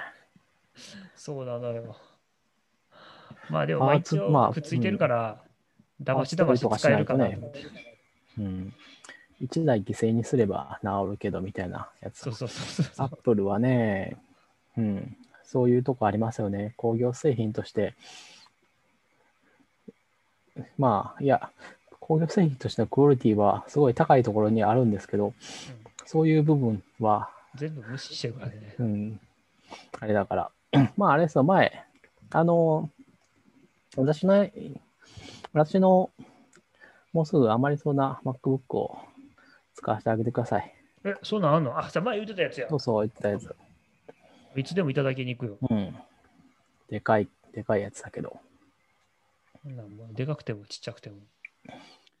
この間はあの Python で、あの、九九の段を、7の段を Python で出力させてみろって言って、なんすか、その課題は。それは喜んでやってるんですか？いや、ぜ喜ぶのは、だからその、9までじゃなくて、はい。あの、1000までにしてみろとかって言ったら、もうキャッキャッキャッキャ言ってやるわけですよ。あ、そうなんですか。へえ。いや、あの子供ああいうの好きですよ。あの、めっちゃ数うもんっすか。へでかくすえ。るの。うん、うん、うん、うん。じゃあいいんですね、それは。でも結局スクラッチに戻るんですけど、ああ、スクラッチいいんですか。スクラッチから、やっぱりスクラッチから Python の間がね、とあ隙間っていうか幅が大きい。いやー、そんな Python なんか使わなくない。いや、スクラッチでいいんじゃないですか。あの、我々で言う、ほら、ベーシックみたいなあまあそそううでしょ？ねで、スクラッチで全然こう、何でも書けるわけでしょその、労力は結構必要だけど、そうそう。そう、労力が必要だけで。だから本当にこう、ベーシックなわけでしょそうそう。僕らからしたらね、あ想像を絶するほどコード書かなきゃいけないですよ。うんうん。あ、え全然いいんじゃないかなとか、いや、うん、やっぱそ、うん、とか、こう、ライブラリーがみたいなところはないわけだから、そう、でエコもさ、システム、なんかねうん。前も言ったけど、次男がこんな同じことばっかり書きたくないって言ったわけよ。はいはい。これはね、僕、プログラマーとしては素晴らしい素質だと思って。まあそうですね。うん。基本ですからね、それが。そう。抽象化という。そう、それで、そのスクラッチでそれを教えてやろうと思ったんだけど、スクラッチでそれをする手段がなくて、ないんじゃないかな。わからないけど。そう。で、これ Python とか教えたらこっから遠いな、Python は。そう、Python でまずその、キャラクターを動かすとそうか、音を出すとか、そう。画像をダウンロードしてきた画像を表示するとか。そう。え、そこは JavaScript じゃないんですか？なんで Python なんですか？まあ、まあ JavaScript でいいけそう、どね。ブラウザーでやるべきですよ、ブラウザーで。まあ、それか Swift でもねいいけど、あ、Unity ね。そううん、 Unity Unity はあれだけど、ね難しい。Unity は、ちょっとね、難しい。あの、3D の概念が出てくると、どうしてもあのソフトウェアが複雑になるんですよ。そう。でね、やっぱりね、僕がね、教えらんない。ちょっとね、複雑すぎてね、あの、ちょっと、やっぱ無理だわ。うん。そう。ちょっとね、3、うん。あれはどうしても簡単にはならない。なかなかね、あのスクラッチとね、プログラミング、いわゆる僕らが使うプログラミング言語の間が欲しい。で、あの、なんか前に同じ話したことあるけど、エンチャントムーンってまだあるんエンチャントムーンじゃなくて、えっと、エンチャント JS。エンチャントムーンじゃないです。エンチャントムーンは関係ない。エンチャント JS っていうゲームエンジン。さんがやってたじゃん。あ、そうそうそうそうそう。の、ああ、でも開発、うん、でも開発は停止してるけど。うん。でもなんだろう、あの、エコシステムもあるし、その、作ったものをこう公開する。いや、今はもう止まってんのかな？あ、サイトがなくなってるわ。ないか。ダメか。前までは全然それでよかったと思うんだけどな。サイト公開できなくなっちゃってんのかな？UAI ってもうつなくなったんだっけ？いや、あるんじゃないの？ちょっと、会社生産したって書いてるわ。あ、そうなんですか。まあでもちょっと古すぎるか。まあなんかそういうのないかな。JavaScript の JS。いやなんか JS のゲームエンジン。なんかメロン JS みたいなのもなんか出てきたし。やっぱ JS の方がいいんかな。いや、あ、インパクト JS か。これ聞いたことあるな。インパクト JS いいんじゃないですか？インパクトまあ JS。うん。なんかやっぱりあの 2D ゲームのゲームエンジン、JS のゲームエンジンがやっぱりいいと思いますよ。英語やろ。ここがやっぱりね、あれやね、本当ね、日本ってね、すごいやっぱハンディがあって、あのね、やっぱ英語読めないっていうのがね、ものすごい、あの、ハンディなんですよ。まあそうですね。そう。まあそもそもまあ小学校3年とか4年なんて日本語すらほとんどあんま読めてないのに、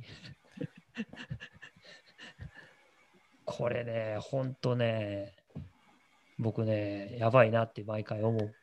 まあそういう意味で言うと、だからエンチャント JS は本当にちょうどよかったんだな。本当ですね。そうそうそうそうそう。ああ、なんかこう、メロン JS もトップページだけは日本語あるけど、チュートリアルに入ると、ちょっとすぐに英語になっちゃいますね。そうなのね。まあなんか、うん、なんか本、本、これはもうなんかね、こう本とかがあるやつを一緒に買うのがいいと思うんですけどね。そうやな。意外と本ないかな。本そうだないからそれを言うとね、やっぱりスクラッチはね、めっちゃそれがあるんですよね。うん、本もあるし、インターネットのサイトもいっぱいあるし、そうですね。そう、うんで NHK とかも結構すごいフィーチャーしてるから、すごい安心してコンテンツ与えられるんですよね。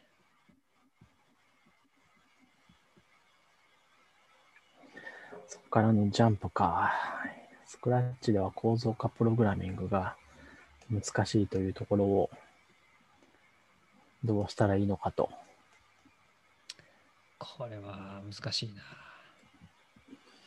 真面目にやる話ですね、これは。ほんまに。うん、まあ、ここはあれか、やはり Swift プレイグラウンドで動くゲームエンジンっていうのが必要。結論としてはそういうことですよね。そうですね。簡易ゲームエンジン。だから、ううんうちのその次男とかはあれは結構やったんですよね。あの、あの iPad のプレイ、Swift プレイグラウンドのゲーム問題みたいなのあるじゃないですか。ええ、ええ。あれとか結構やっとるんですよ。そうですよね。あれでいいんですけどね。そう、でもあれでもやっぱ結構厳しいですよね。やっぱ4とかホワイルとかやっぱ出てくると。そう。だいぶマシなんですけどね。うん、うん、うん、うん。なるほど。うんまあそんなこと言ってる間に言葉はすぐ覚えちゃうから、まあまあ関係ないじゃ関係ないよな。まあ関係ないっちゃ関係ないじゃないですか。うん。うん。とか言ってると、でもまあ、あれだから、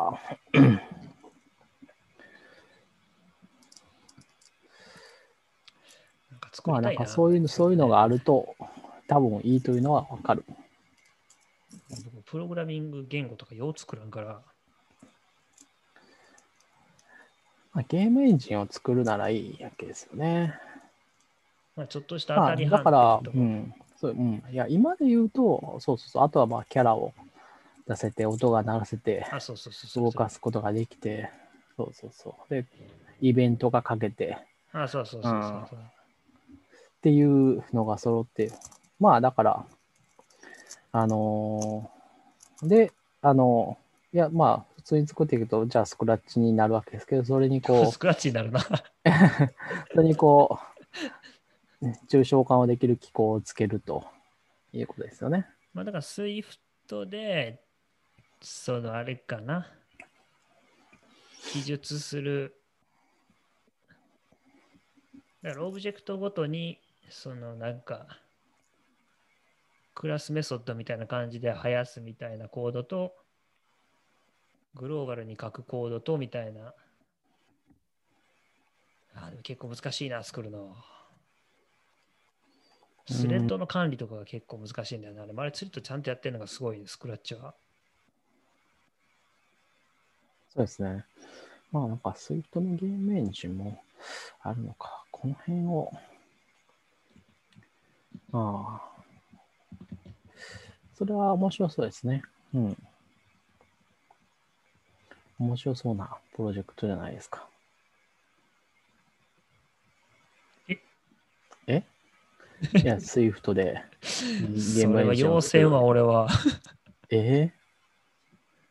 え？ーっていう、その そんな煽りには負けないぐらい自信はないぞ。GUI がいるからな。スプライトキットがあるじゃないですか。そやん。スイフトには。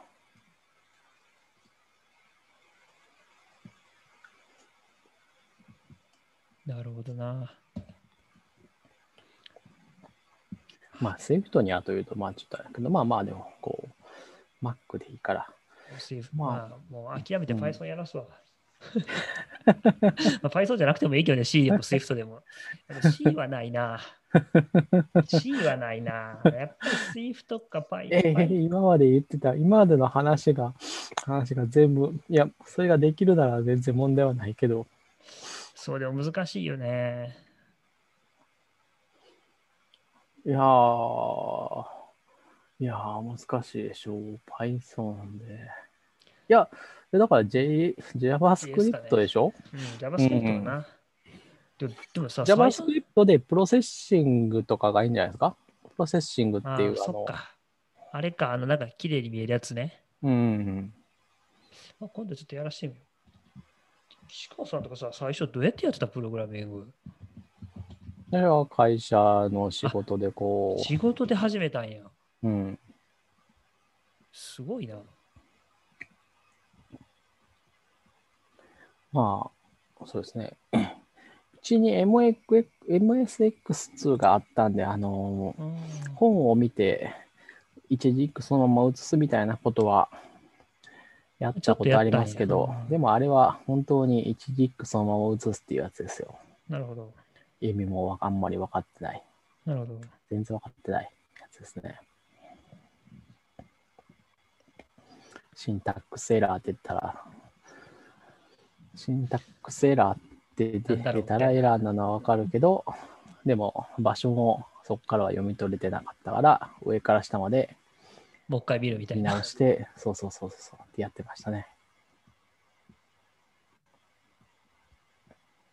いやー、僕はでもなんかな、なんでか知らんけど、Windows アプリを一回作ろうと思って、大学2年ぐらいの時に始めたんかな。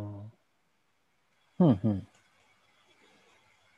それが僕、ほぼ真面目に、真面目にっていうか、まともにプログラミングした最初な気がしますね。うん。それまで全然やったことなくて、独学だったからもう、全然ダメでしたね。まあ。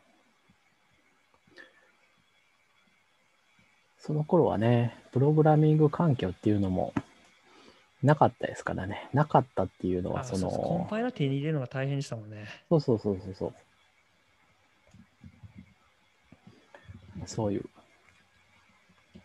研究室のビジュアル C++ とか使ってたな。ああ、そうそうそうそうそう。そういうやつ。そういう時代なんでね。もうちょっと後ですね、その、Java で、えー、Java がで出てきて、え出てきてというか、Java で Eclipse が使えるようになって、はいはい。で、無料でできる一通りね。そうそうそうそう。そうそう、なんかね、そう、僕らちょうどその境目ぐらいの時なんですよね。なんか買ってきたら、マシン買ってきたら、とりあえずプログラミングだけは無料でできるっていうのは、ちょっと僕の後ぐらいになったんですよね。そうですね。うん。うん。Mac でっていうこともなかったですね、その頃は。うん。うん。まあ Mac は、まあずっと Unix ではあったからできたんだろうけど。まあ、僕はなんか研究室入って、研究室が Mac 使ってる人が何人かいて、で、MacOS10 が出たところぐらいかな、あのアクアインターフェースが。ええ。で、それで、あ、すごいかっこいいなと思って、僕 Mac を買ったんです買ったんですね。よ。うん。うん。中古、中古だったけど、ああ、そうですか。うん。Mac、パワー Mac G4 かな。そっから、そっから、あの、そうだから僕そもそも Mac 買った理由が Mac のアプリ作りたいっていう、そっからスタートしてるっていう。ああ、いいんじゃないですか。珍しい。すごいかっこいいインターフェースだからなんか使いたいなと思って。それで、家家の Windows 環境全部捨てたんは、NTT 辞めた時かな。へえ。なんかもういらんなって思って、もう Windows 全部捨てて。うん。思い、なんかそんな感じだった。うん。まあもう今の人、まあ今の僕の子供もそうですけども、そんな時と時代が全然違うから、ねえ、プログラミングしようと思ったらもうラズベリーパイ使えばいいだけの話だし。ラズベリーパイか。まあ、それでもいいな。それでもまあいいですね。うんそ。うそうそう。安安くしたければいくらでもできるし、ああ、そうね。そういう意味で言うと、あの、キーボードの、えーっと、あラズベリーパイね。そうそうそう。あれちょっと欲しい。ああ、買えばいいじゃないですか。あれ、人絶気で手に入らない。。え？絶対使え。使わないですかね。なんだろう。あれ、昔の MSX もあんな感じだったから、それに近いものがあるな。モニターはもしかしたらあれ、もしかしたらあれテレビにもつないでも映るんじゃないかな、多分そうで。しょあれ確かあれでしょあの、HDMI がついてたはずよ。良さそう。ラズベリーパイ400っていうのか。HDMI がついてないのか。え？ついてないことないやろ。ラズベリーパイには標準でついてるから、あ、ついて。そうだけど、ついてますね。うん。うん、テレビ、多分テレビに出せるね。これはだから本当は昔の MSX そのものです。そうですね。うん。12,500円。あ、で、まだ発売されてないんですね、意外と。あ、本当だ。そうか、そうか。あ、そうか、技歴とかの認証もある、承認もあるから。美的ね。はあどうしようかな。マック、マック買おうかな。どうかなと思ったんやな。まあい Mac い。や 買うなら Mac かなと思ったけど。まあ今はね、全然 Mac でもいいと思いますけどね。だいぶまた、ほら、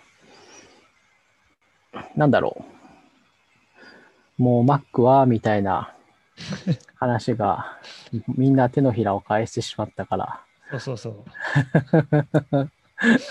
なんかね、なんかでよかったんじゃんっていう感じになってるから、また。そうそう。いや、でも実際問題、ちょっとね、この数年のアップルは良くなかったし、マイクロソフトがすごい追撃してたから、うん。この空気は僕は分からなくもなかった。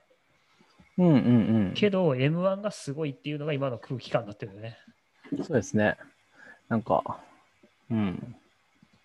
いや、でも実際 M1 すごいよ。うん、びっくりする。ちょっと僕もこれびっくりする。これ本気で全部ネイティブアプリ対応したらすごいことになるやろうなってすごい思いますもん。うん。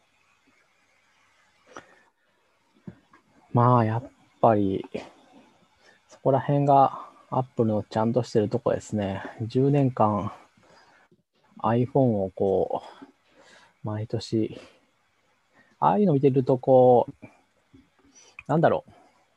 極端な話をすると、こう、別にあ毎年 iPhone を出すのっていうのは結構、いわゆる商業主義的な無駄であるとも言えるわけじゃないですか。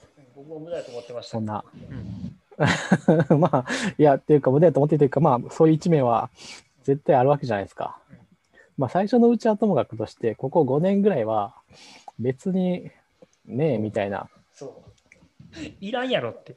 そ 中身大して変わってないし。う。うん、まあ、うん。で、まあ、アップルはリセールバリューが一応落ちないんで、そんなに。だからまあ、うーん、なんだろう。まあ言ってること、なんかアップルの言ってることとは矛盾してるけど、まあまあでもリセールバリューが落ちないから言っても一つのデバイスは5年ぐらいは多分使われてるんだろうなと人が変わって。うんっていうふうに考えると、まあまあ、いいのかなという感じで納得してた部分。まあ、それはいいとして。ただまあ、やっぱりこう、そういうふうにこう、10年同じ、同じというか、出し続けると M1 みたいなものにつながるんだなっていうのはアップルちゃんとしてるところだなと思って。うんうん。でもまあ、あの、そのチップ SOC で言うと、でもちょっと僕びっくりするのはやっぱり、あの西海岸っていうのがアメリカの開発力の底力通過、その、なんつったんやかな、アップルもこれもう本当、まあ、ほぼ一から、あの、作り上げてきて、あと僕、最近僕がびっくりしては、テスラとかがね、はいはい。あの、もう彼ら今、自動運転のチップって SOC なんですよね、全部。おーです。はいはい。全然、あの、もう全世界メーカー的には先を行ってる。うん。そこに関してはね、それ以外のところは結構大変だけど、あそこのメーカーは。まあ、あのーあそこ時間の問題、時間の問題ってやつですよね。結局うんあの、まあ、車とバイクに関しては、結局、内燃機関を作ら、必要がなくなったっていうのは、もう、あれですよね。まあ、ソフトウェア勝負になるという、あーまあ、なんだろう。それだけじゃ、ソフトウェア勝負だけじゃないけどね、やっぱり、あの、外を走る以上は。いや、まあでもそうなんけど、だけど、僕はそことはちょっと違う意味で、はい。SOC ってソフトウェアじゃないじゃないですか。あ、はいはいはいはい。いやそこをこの短期間でマスに持ってきたっていうのが、うんうん。僕、テスラすごいなと思ってる本気で。はいそ。この上で動いてるアルゴリズムとかって僕は正直まあいろいろ、まあそれもまあ彼らすごい初期投資やってるのすごいんですけど、はい。SOC まで持ってきたっていうのが、多分ね、相当お金かかってると思うんですよ。うん。信じられないぐらい。うん。いや、それをね、ここで持ってきて出すっていうのが、あの、めちゃめちゃすごいなと思って。で、アップルなん、アップルなんて言ったら怒られるけど、まあ、言うてもマス持ってるじゃないですか、もうすでに。うん。もうその、履くだけ履く。はい。で、アまあ、Apple Watch もあるし、ホームポッドも、Apple TV も iPhone も iPad ももう全部、こう、順送りに出せるじゃないですか、チップを。はいはい。まあテスラは、あの、もう、お金がもう出ていくだけ出ていくだけだと。でしかも数も出ないから。投資の循環が回ってないけど、そうそう。うん、そこにベットしちゃうんだっていうのがすごいすごいなと思ってる僕まあ気が狂ってる投資でしょうね。そうそうそうそう。そうそうそこれがねすごいなって。僕まあまあそれもそうだしアップルのやっぱりあのなんていうの。M1 はまあそれにしてもすごいですけどね。ちょっと回路の複雑さがまた別だから。う。うん。いや M1 はすごいですね。僕はちょっと本当に恐ろしいなってちょっと思いましたあの時に。なるほど。M1 アップルとそのテスラのこのチップを一から作っていくその根性というか、うん、すごいなと思って。で M1 の完成度を見てうわほんまにすごいなっていう、うん、こそれも今年の僕は驚きというかまたもうこれはハードウェアに回帰しますよ、多分。全世界的に。うんうんうんなるほどね。うんと僕は思ってる。はいはいはいはい。なるほど。ハードウェアの、まあそうかもしれないですね。うん、まあでもまあハードとソフトは両輪なんで、そうそうそう。まあ、あの、まあ、そうそう。でだから、うんうん、回帰というか、ソフトウェア、うんまあその両輪にきちんとお金が投下されるようになると。そうですね。で、なんかまあ今までって、まあこの3年とか4年、まあ、下手するとこの10年ぐらいって、まあ確かに GPU は、まあ、ディープラーニング出てきてすごい注目されて投資されたけど、まあなんかやっぱり CPU に関しては、なんかその、まあ ARM がリファレンスデザイン作る。で、インテルは淡々とずっと作り続ける。はい。で、AMD は64ビット作ったけど、こけちゃって、みたいな感じがこの5、6年前で。で、AMD が息を吹き返してきて、なんかインテル全然ダメじゃない、大丈夫？って言ってるところに、うん。なんかすごい革命的な動きが来て、うん。なんかまたちょっと世の中の動きが大きく、その、なんか、今まではなんかソフトウェアはソフトウェアで頑張る。ハードウェアはなんかハンドウェアの人たちが頑張るっていう、なんかやっぱり僕はそういうイメージがあったけど、はい。なんかそこがだいぶ多分ぐちゃっとしてくるんじゃないかなっていう、あの、ふうに僕はちょっと予想している。来年とかもまた始まってくるんじゃないかなっていう。うん。そうですね。まあ、ハードウェアは、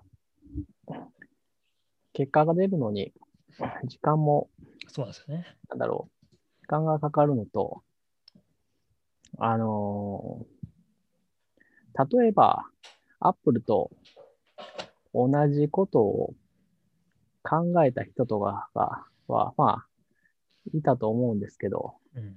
いたいたところで、どうしようもないっていう部分がありますからね。まあね、そう初期投資もできないですからね。うん。あの、多分ね、理論上はこうしたら、ものすごい性能のプロセッサーがインテルを超えることができるはずだっていう。人はいたと思う思うけど、まあ、頭金200億円ですみたいな。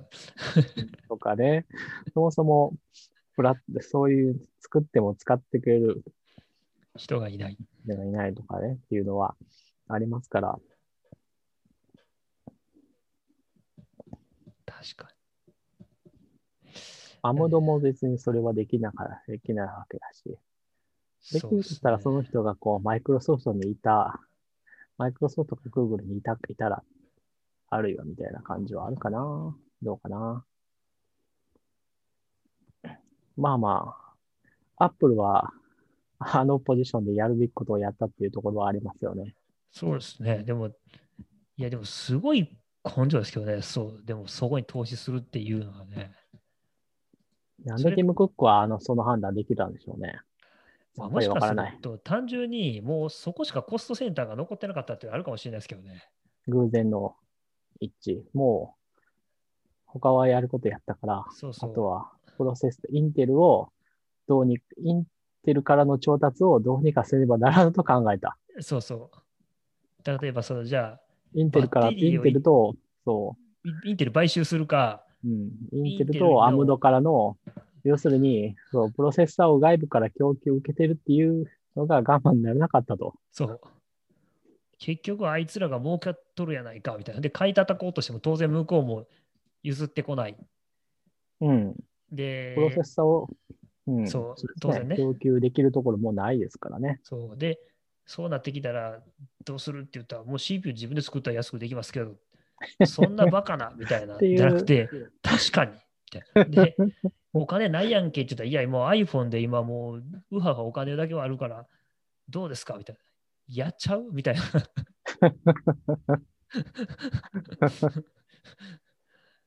そういうことなんじゃないですか？だってでも、その、なんやろ？う。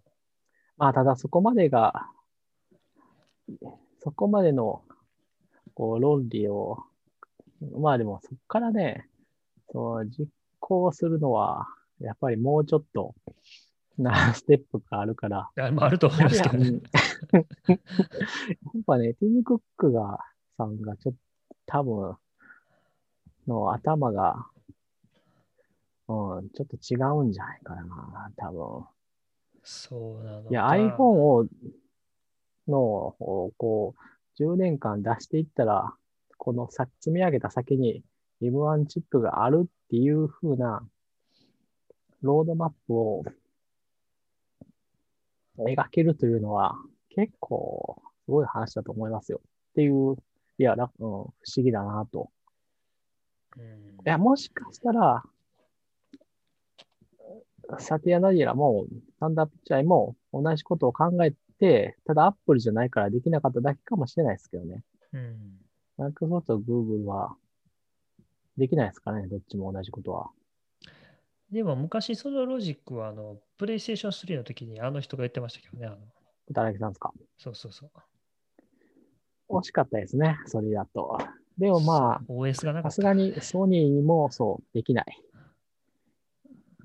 ソニーはあのあの頃儲かってたかどう。か知らんけど、あの残時にそう、でもあの時にもし OS を自分で作ってたら、またちょっと変わってたでしょうね、未来が。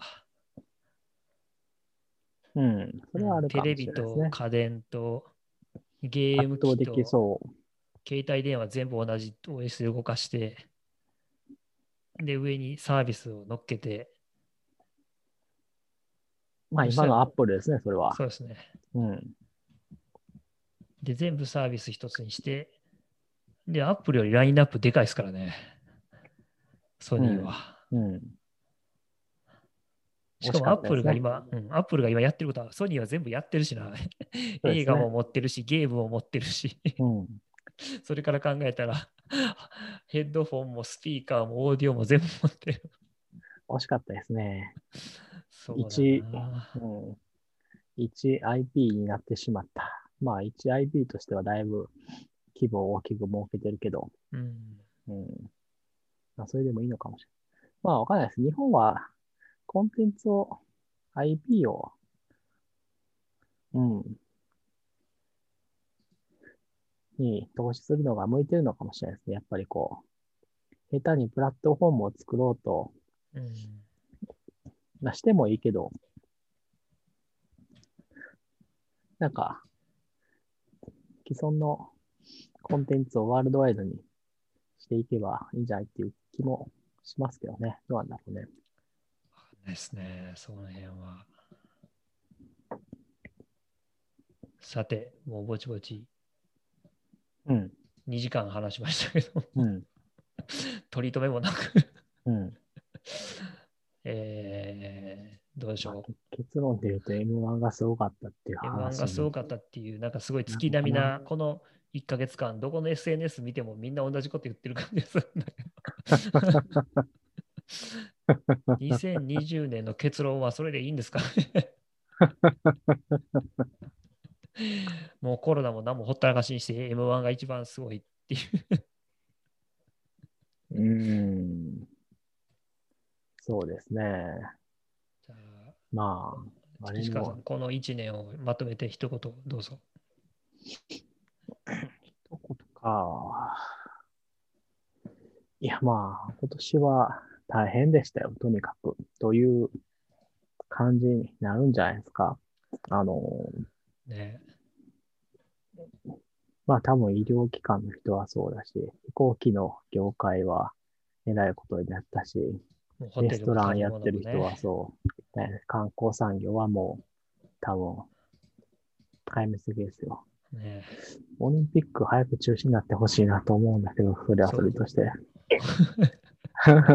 ちなみに私はオリンピックはずっと反対です。から、ね、そあのほんあのじゃあ言っときます。言っとくと、僕も意見を言っとくと、僕はあのそもそもオリンピックを日本でやるべきではない派なんで、大賛成です、それは。あそこは大体一致してるな。一致しますうんあれはあの 日本みたいな先進国、まあ、あるいは準先進国がやるイベントではないです。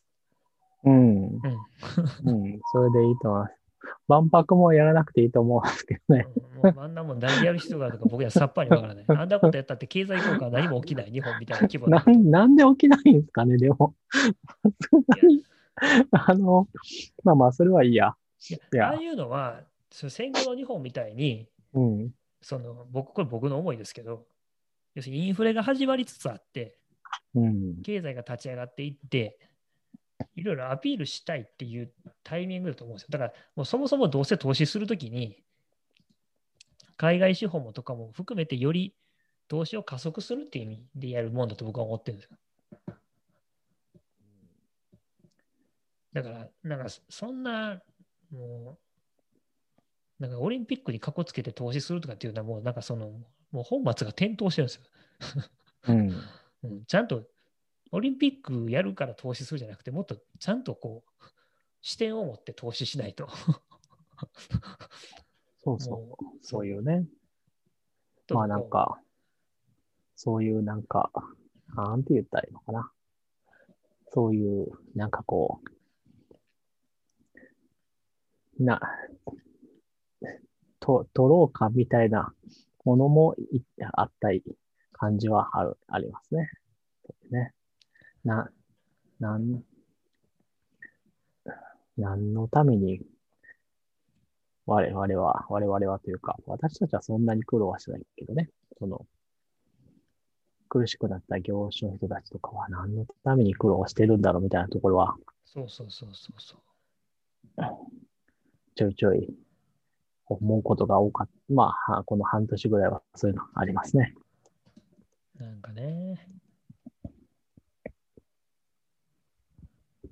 台湾は、だから台湾はすごく、なんか、すごいなっていうのとか思いましたね。他他の国の話で言うと。台湾は、なんかすごいうまくやってるし、そうですね。まあ、そういう意味では来年の、来年総選挙ですよね。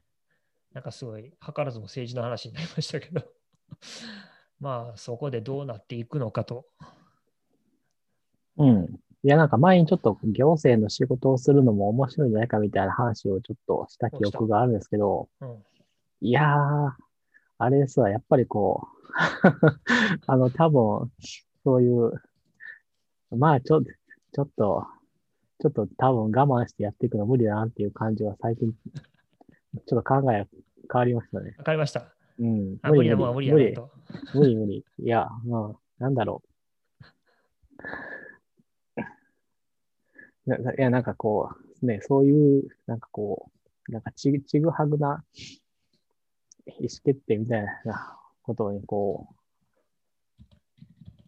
いや、だから、なんだ、なんだっけ、今、テレビに出てる、テレビに出てるじゃない、なんかこう、メディアに出てる医療関係者の人とかいるじゃないですか。うんああいう人とかもすごい我慢強くやってるなっていうのが本当にこや、もうそうやと思いますよ、あれ。う、いやーあれは大変でしょう。なんかこもうがん、怒鳴りたくなると我慢してやってると思いますよ、本当に。う、うん、そういうところが、そこは本当に気の毒だなと。だから、岸川さんもあのデジタル庁を改革するプログラマーとして行ったらどうですか？と思うでしょう。僕は絶対嫌ですけどね。無理でしょうん、う。僕は絶対嫌です。そ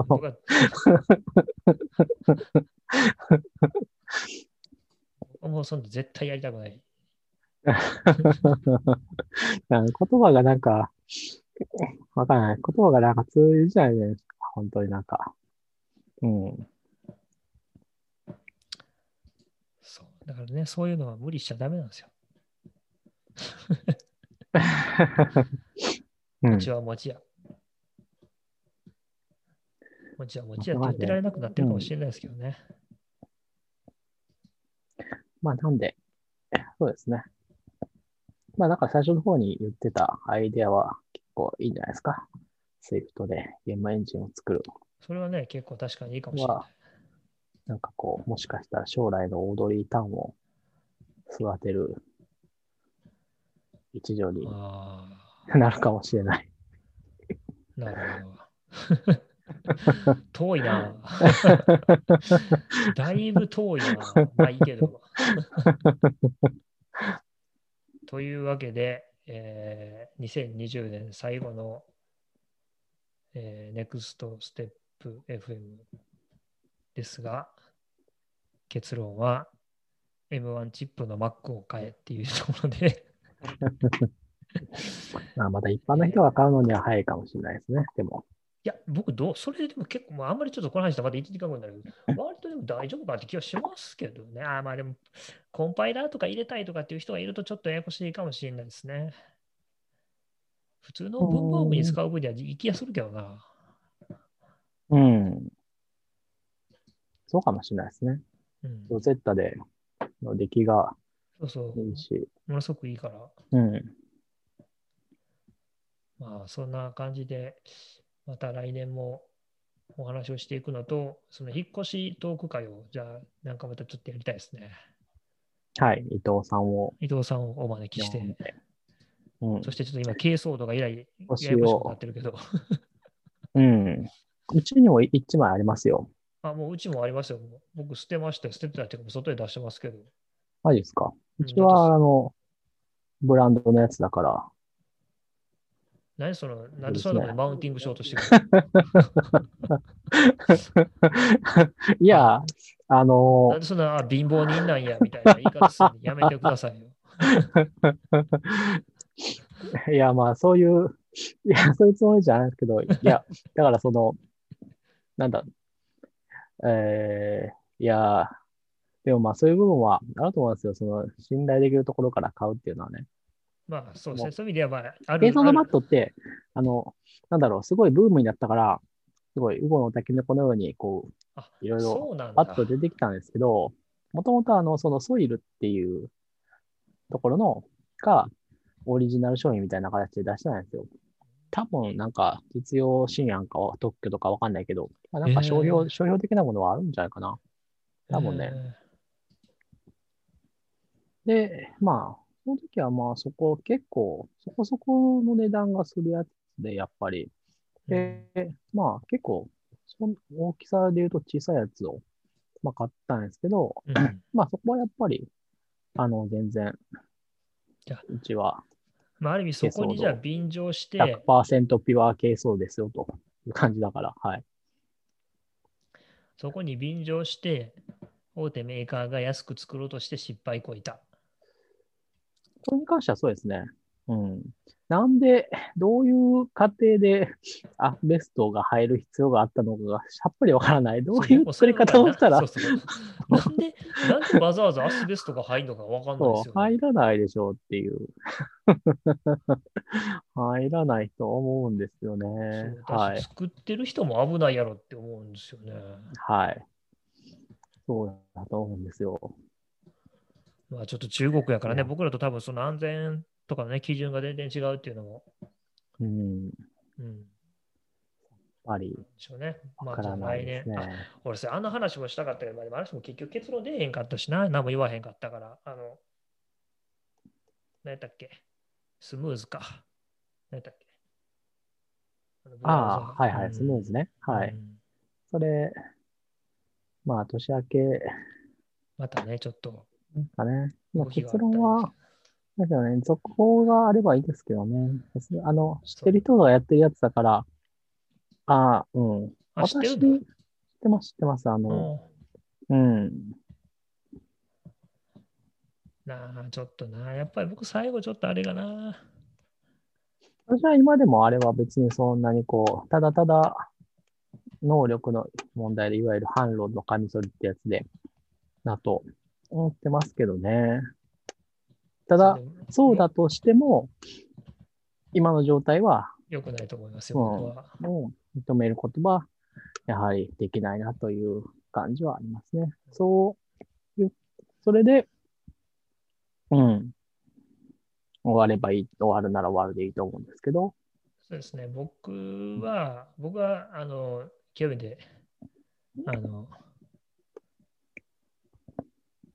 岸川さんと反対立場でおい、お前絶対やってるやろと疑いはあるけど、まあいくつかあの、とはいえ、まさかと思うけど、こんなアホなことやってないやろな、みたいな。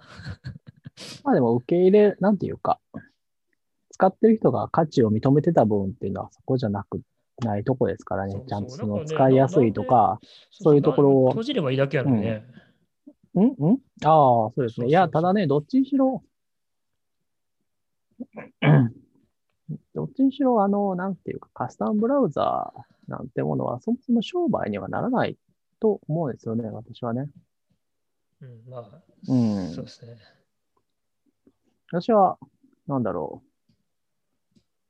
う。うーん、まあ、なん、なんていうか、iOS14 からデフォルトブラウザ変えられるようになったから、うん。ちょっとそこはあれと思ったことは、思ったりもしたんですけど、まあでも言ってもね、あの、基本的にサファリ以外を使うメリットってないですからね。そうなんだよね。僕もちょっとよくわかんない。うん。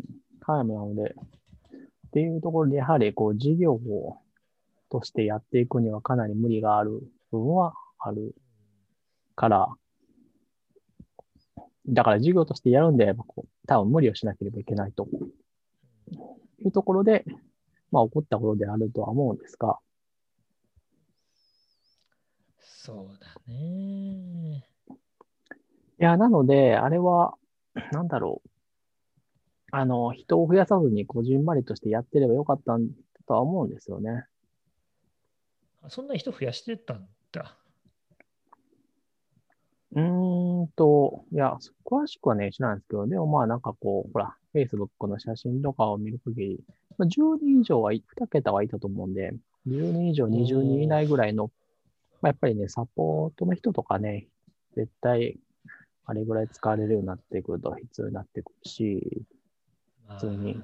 で人増やしてくるとジムも必要になるし、で、あとまあ、まあ基本的にはあのフリーランスの人とか業務委託の人ので構成されたチームだと思うんですけど、なるほど。うん、それは相当大変でしょうね。投資も受けてましたからね、だから投資を受けてやるようなビジネス化というとちょっとしんどいよね、というのはなるほど。あると思います。まあ、ちょっと、いい感じのね、続報があればいいんですけど、まあ、なさそうですけどね。なんとなくない、ないような気がしますね。うんあのう、なんとなくというか、まあ、もうこれはないんだろうなというのは、私も考えていますね。ですね。まあまあ、うん、そうですね。まあなんかもっとひどいのはあるんで、そういう辺に比べると、マシかなっていうところは。ありますけどね。あの、うん。最近、うん。いや、最近は本当にこう、到底持続しないだろう、持続可能、不可能だろうっていう、なんだろう、もので、こう、アカウントだけ作らせて、無理でしたって言って畳むみたいなことが結構見たんで、ここに1年、2年、3年ぐらいで、なるほどね。そういうのに比べるとね。なるほど。そういうのはもう初めからやる気ないわけじゃないですかっていう。まあだからあれでしょ、上場ゴールみたいになってるでしょ、本当なんかその、なんとか調達して適当にやって。うん、まあどうかな。まあまあ、僕はあんまり、うん、まあそうだね。なんかは悲しい話になってしまった。悲しい話を振ったのは僕だけど。まあいいや、来年は楽しい話をがもっと増えるといいな。まあ今年は結構大変だったから来年はうんみたいなのはあると思います。もうね、ちょっと今大変になってる最中ですけども。うん。まあほら、あのーモデルナのワクチンとかはすごい性能を発揮してるらしいですし、だったらいいんだけどね。うん。あの辺とかはちょっと私も仕組みとかをもっと勉強したいなと思ったりもしますよ。では興味深い。まあ、では、これで、えーまた来年もよろしくお願いします。そうですね。はい。じゃあ、今日はこんなところで、はい。皆さん、良いお年を。